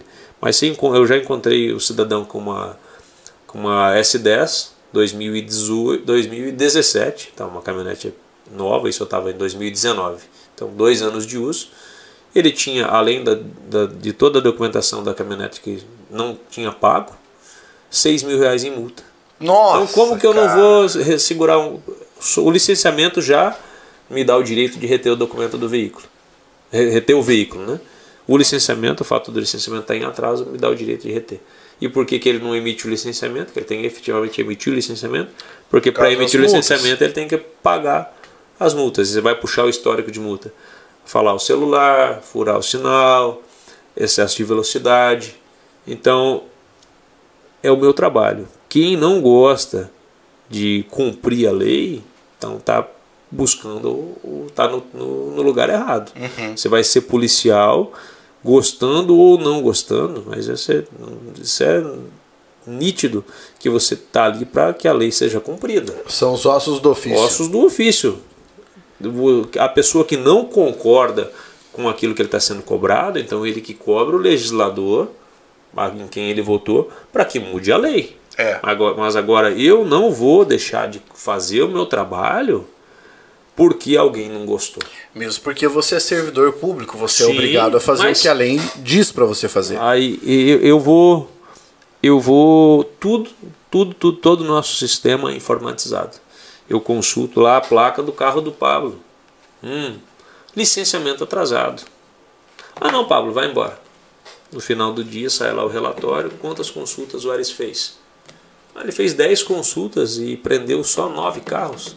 O que, que aconteceu, Ares, com esse décimo carro aqui? Por que, que você não reteve? E aí? eu jamais vou deixar Que vou, vou, cai vou, na tua costela. Na minha, isso, volta para mim. Eu vou responder um PAD com o risco de ser é, demitido porque o cidadão deixou de pagar os impostos do veículo dele. Não, não tem como. Quem quer, faz por onde. Quem quer, faz por onde. Eu andava de NEL antes de CPRF. Eu ia pro, pro cursinho de NEL, aí eu passei no concurso para o DEPEN estadual e eu ia de NEL pro trabalho. E estava sempre em dia. Na Pindaíba, ganhava na época 2 mil, na, quando eu passei para o DEPEN estadual. Aí não é muito, né? Hoje, 2 mil não é muito, na época não era muito 2 mil, mas eu andava com tudo em dia. A pessoa que, como o colega ali perguntou, não vi quem, quem perguntou. Foi, foi o, o Aurélio. Aurélio, Aurélio. A pessoa, eu sei que a situação é difícil para todos, mas a pessoa que sabe que aquele, aquele o veículo dele é o, é o único patrimônio dele que ele usa no dia a dia dele, é, ele vai fazer a coisa correta. Ele vai fazer a coisa correta. É muito mais fácil, eu vou te falar assim, do, que eu vivi dentro da PRF. É muito mais fácil eu pegar uma BMW, uma Hilux, ou quem quer que seja um carro de luxo com licenciamento atrasado, com documentação atrasada, do que o cidadão com uma Brasília, com Palio Fusca, weekend. com Palio Weekend, ou com o Ninho, é muito mais fácil eu pegar um carro de luxo com tudo atrasado, porque talvez na concepção daquele cidadão que está conduzindo o veículo acha assim, não, eu estou de carrão, ninguém vai me abordar, então não estou nem aí. O cidadão efetivamente de bem, que leva aquilo corretamente, que é uma pessoa correta, ele vai fazer das tripas coração para pagar o documento dele. O IPVA você parcela em cinco vezes e o licenciamento é R$ reais que do, que reduziu aí drasticamente no, nesse último governo os valores. Então é, é quase que impossível você falar que um, um cidadão que usa o veículo para o ganha-pão dele vai estar com a documentação atrasada. Próxima pergunta do Cícero. É, apesar da, de viagens para fora, você é realizado profissionalmente hoje? Era isso que você queria fazer? Rapaz, olha, quando eu comecei a estudar, Pablo, vou falar para você, quando eu comecei a estudar, não tinha ainda noção de do que fazer. Então, ah, eu quero ser policial federal. Passei na Polícia Federal, caí no teste físico, mas tinha passado também na, na PRF. Trabalhei quatro anos aqui em Cascavel no, no DPIM estadual. E falei, ah, vou para a PRF. A Chay passou na PF também passou em todas as fases. Ela era triatleta, meu. ela fez a, a, natação dela, ela fez em 34 segundos, ela precisava fazer 51, ela fez 34. Quase que eu falei para mim emprestar as pernas, né, quando eu fui nadar. Né? e a, o meu foco na época era era PF. Hoje, sem demagogia nenhuma, sem demagogia nenhuma, se o diretor da, PR, da Polícia Federal fala assim, Ares, vem cá, assina aqui, você está fazendo um bom trabalho na PRF, eu vou transferir você de um órgão para o outro assina aqui, você vai deixar de ser PRF hoje, amanhã você é Polícia Federal, policial federal. Fala assim, amigão, é o seguinte, obrigado pela oferta, eu vou continuar na PRF. Hoje eu me realizei profissionalmente. Eu gosto do que eu faço, muito. É, ah, é só pelo dinheiro? Não. Você está na, na pista, é, você quer ser milionário, você quer ser rico, você não vai ser servidor público. Você que é, eu, eu me encontrei, vamos dizer assim, eu me encontrei, eu gosto muito daquilo que eu faço. Pode me oferecer a Receita, pode me oferecer a Polícia Federal, não é só pelo dinheiro, mas você tem que gostar daquilo que você está fazendo. Como diz assim, você gostando do seu trabalho, você não trabalha. É. Você gostando daquilo que você faz, você não trabalha. Porque o, ah, o PRF só quer saber de multar e prender carro de quem é do cidadão de bem, não. Eu tiro o, recupera um carro que foi roubado daquela pessoa que não tem seguro, mesmo tendo seguro, ela vai gostar de ter o carro dela de volta. Com certeza. Gosta, ninguém gosta de ter o seu bem tomado. Tiro da, das estradas aqueles veículos que não estão em condição de rodagem, que podia estar causando um acidente. E uma das partes mais importantes do trabalho da PRF é tirar de circulação criminosos, drogas. Que a droga destrói com as famílias. É. Destrói com a vida não só da pessoa que usa a droga, mas da família. Da dela. família daquele que está à volta. Porque o cara morre, mas o sofrimento da família vai ficar. O cara tá usando droga, tá onde quer que seja, a família vai continuar sofrendo eternamente. Eternamente. Então nós tiramos muita droga de circulação. É uma infinidade de, de, de, de, trabalhos que a gente faz dentro da PRF. Você pode optar, tem um leque enorme de atuação. Você pode estar crime ambiental, contrabando, descaminho, é, enfrentamento à fraude veicular. Mas eu acho que uma das partes mais importantes que eu me identifico, que eu gosto de fazer é o combate ao tráfico de droga. Que é, isso ali está é, tá prejudicando a saúde pública e está prejudicando a saúde dos que estão próximos de você. Com certeza. Então, para mim, essa é a parte mais importante. Eu gosto do que eu faço. Pronto. Próxima aqui, ó. Qual foi a operação mais perigosa de que você participou? Rapaz, tem coisas que a gente não pode comentar. Você vai me perdoar. Então, é aí que tá. Eu sempre pergunto pros meus convidados até que limite você pode falar. Então, se não pode falar, não pode falar. Tá? O Cícero me elogiou ali, falou que eu sou um excelente professor, estuda português com prazer. Muito obrigado. Eu que agradeço você por estudar comigo, cara. É um prazer poder ver as pessoas acompanhando o meu trabalho. Eres, Passamos da pergunta que não podia responder, vamos para um bate pronto agora, que é o momento que a gente vai, nos vai se encaminhando para o fim da nossa entrevista. São perguntas rápidas e bem simples Bora, e triviais. Tranquilão. Tá? Tua comida predileta? Pasta. Pasta. Pasta. Italiano, macarrão. Pasta. Macarrão, macarrão. Bebida predileta? Bebida predileta? Acho que é água.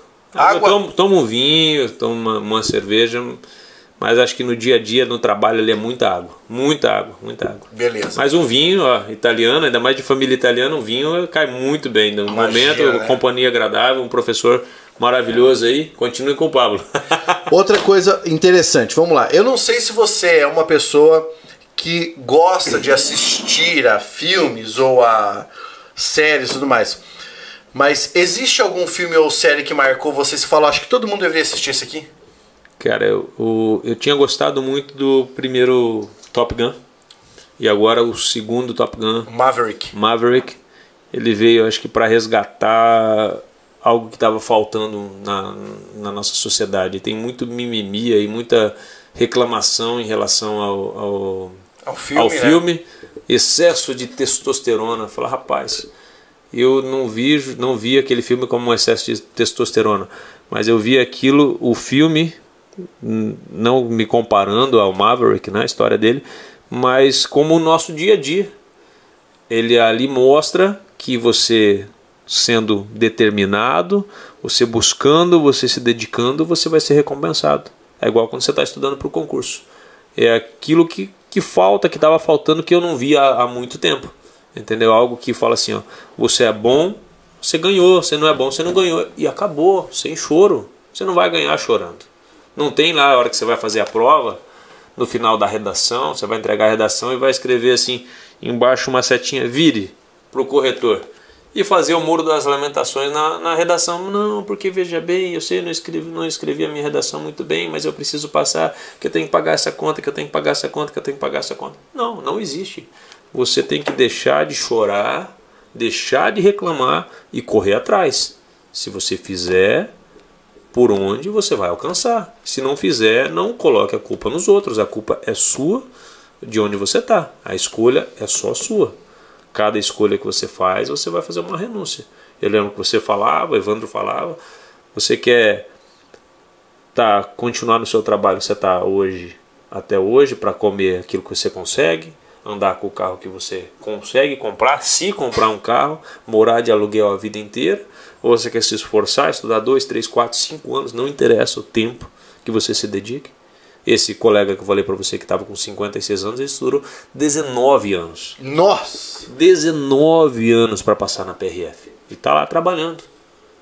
não me lembro o nome dele, eu acompanho ele no Instagram, eu não, não, não me lembro agora, me, me falhou a memória. Então, ele fez por onde? Ele correu atrás, se esforçou.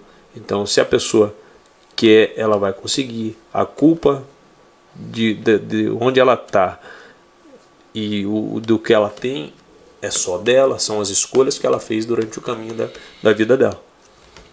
Estilo preferido de música? Pá, não tem outro, né? Rock. o resto não é música. Uma música clássica, tranquilo. Uma música clássica, um Bach, um Beethoven, sem problema nenhum. Mas agora passou disso, não. Meus ouvidos são sensíveis. Ah, mas você ouve esse rock pesado, metal?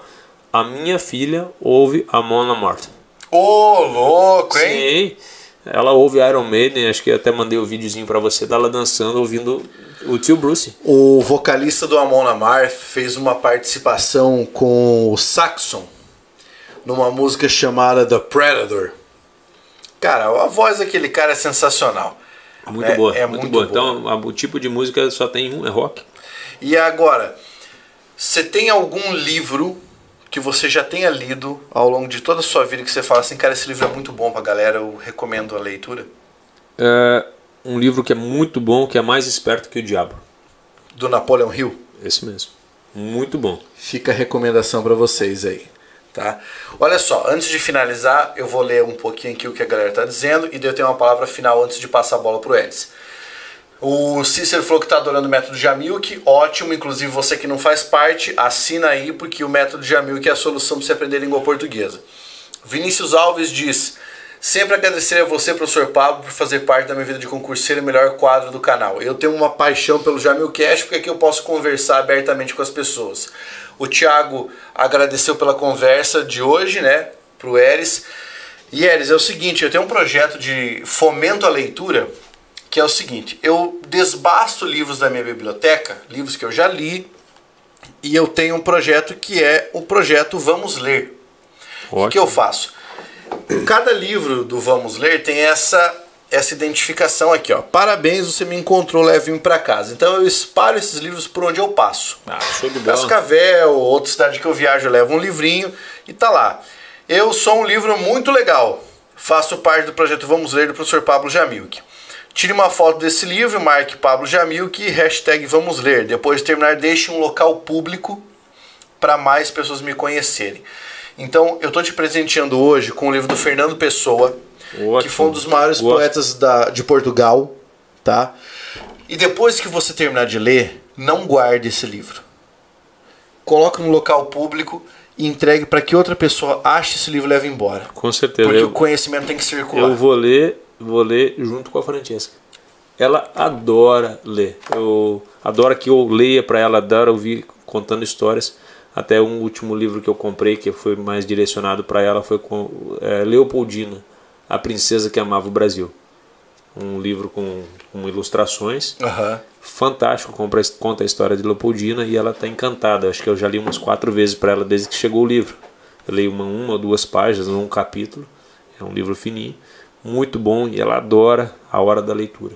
Todo dia antes de dormir, ela assiste lá os 10 minutinhos de desenho, porque tudo é controlado, nada. Claro. Quando eu era criança, eu assistia o Balão Mágico, faz tempo, hein? eu falei até para ela, falei assim, olha, quando o papai era criança, tinha desenho animado de manhã, era aquilo que passou na TV, assistiu, assistiu, não assistiu, acabou. Não tem Netflix, não tem nada, não, tinha nada, não existia nada, não tinha essa tecnologia, você não imaginava quando assistia o desenho dos Jetsons, tinha a, a videochamada, você falava, caramba, será que isso vai acontecer um dia? Hoje é a nossa realidade. Então, você tenta lapidar ali e mostrar, ó, tem, tudo tem que ter limite, tem que ter horário. E ela adora, acho que até mais do que a hora do desenho. Acho que ela pede mais para ver desenho quando ela está muito cansada, brincando. Ela adora a hora da leitura. Então eu sempre procuro comprar livros novos e tal para estar tá mostrando para ela. Li o Pequeno Príncipe, acho que umas duas vezes. Antoine Saint-Exupéry. Muito bom, muito bom. Aí e agora eu já li umas quatro vezes a da Leopoldina. Então pode ter certeza que esse aqui eu vou estar lendo com ela. Obrigada muito mesmo. É um prazer estar aqui com você. É, fico emocionado. Me ajudou muito, muito, muito. Eu sei que sem, o seu, sem a sua ajuda ali, a sua preocupação com a gente, nós não teríamos alcançado. Nem eu, nem muitos que estavam ali no, no cursinho iam ter alcançado se não fosse a sua preocupação e a sua dedicação, o seu esforço com a gente. Cara, são assim, para mim é um prazer receber você aqui porque você foi meu aluno. É, você não, em nenhum momento deixou de ser meu amigo. Nós tivemos é, movimentos que em um momento nos afastaram porque você foi trabalhar em outro lugar, nos aproximaram porque você voltou para cá mas você nunca deixou de conversar comigo, nunca tem, deixou, Não tem porquê. né, nunca deixou de falar assim, cara, eu fui aprovado, eu tô trabalhando hoje, né? A sua família é maravilhosa. Eu acompanhei desde o início da sua família, de você se aproximando da Shai. Eu tive o prazer de ver você se transformar em pai, um pai que se preocupa com seus filhos. E é isso que é muito importante, porque o legado que nós deixamos para o mundo são os nossos filhos. Sim, sim. Não deixa mais nada. Né? E eu queria muito agradecer a tua presença Não, eu, aqui. eu que agradeço. Fiquei muito feliz de ter sido Pra convidado. mim é uma honra de poder te entrevistar, cara. E eu só agradeço primeiro por você ter dedicado a sua vida a estudar e hoje por você servir ao nosso país e ajudar com o seu trabalho que é tão importante. Tranquilo, Muito obrigado. Que é isso. Galera, vocês estão acompanhando aí, por gentileza, deixa um like, faça inscrição no canal, acompanhem todos os vídeos e até a próxima. Cheers. Força, guerreiros!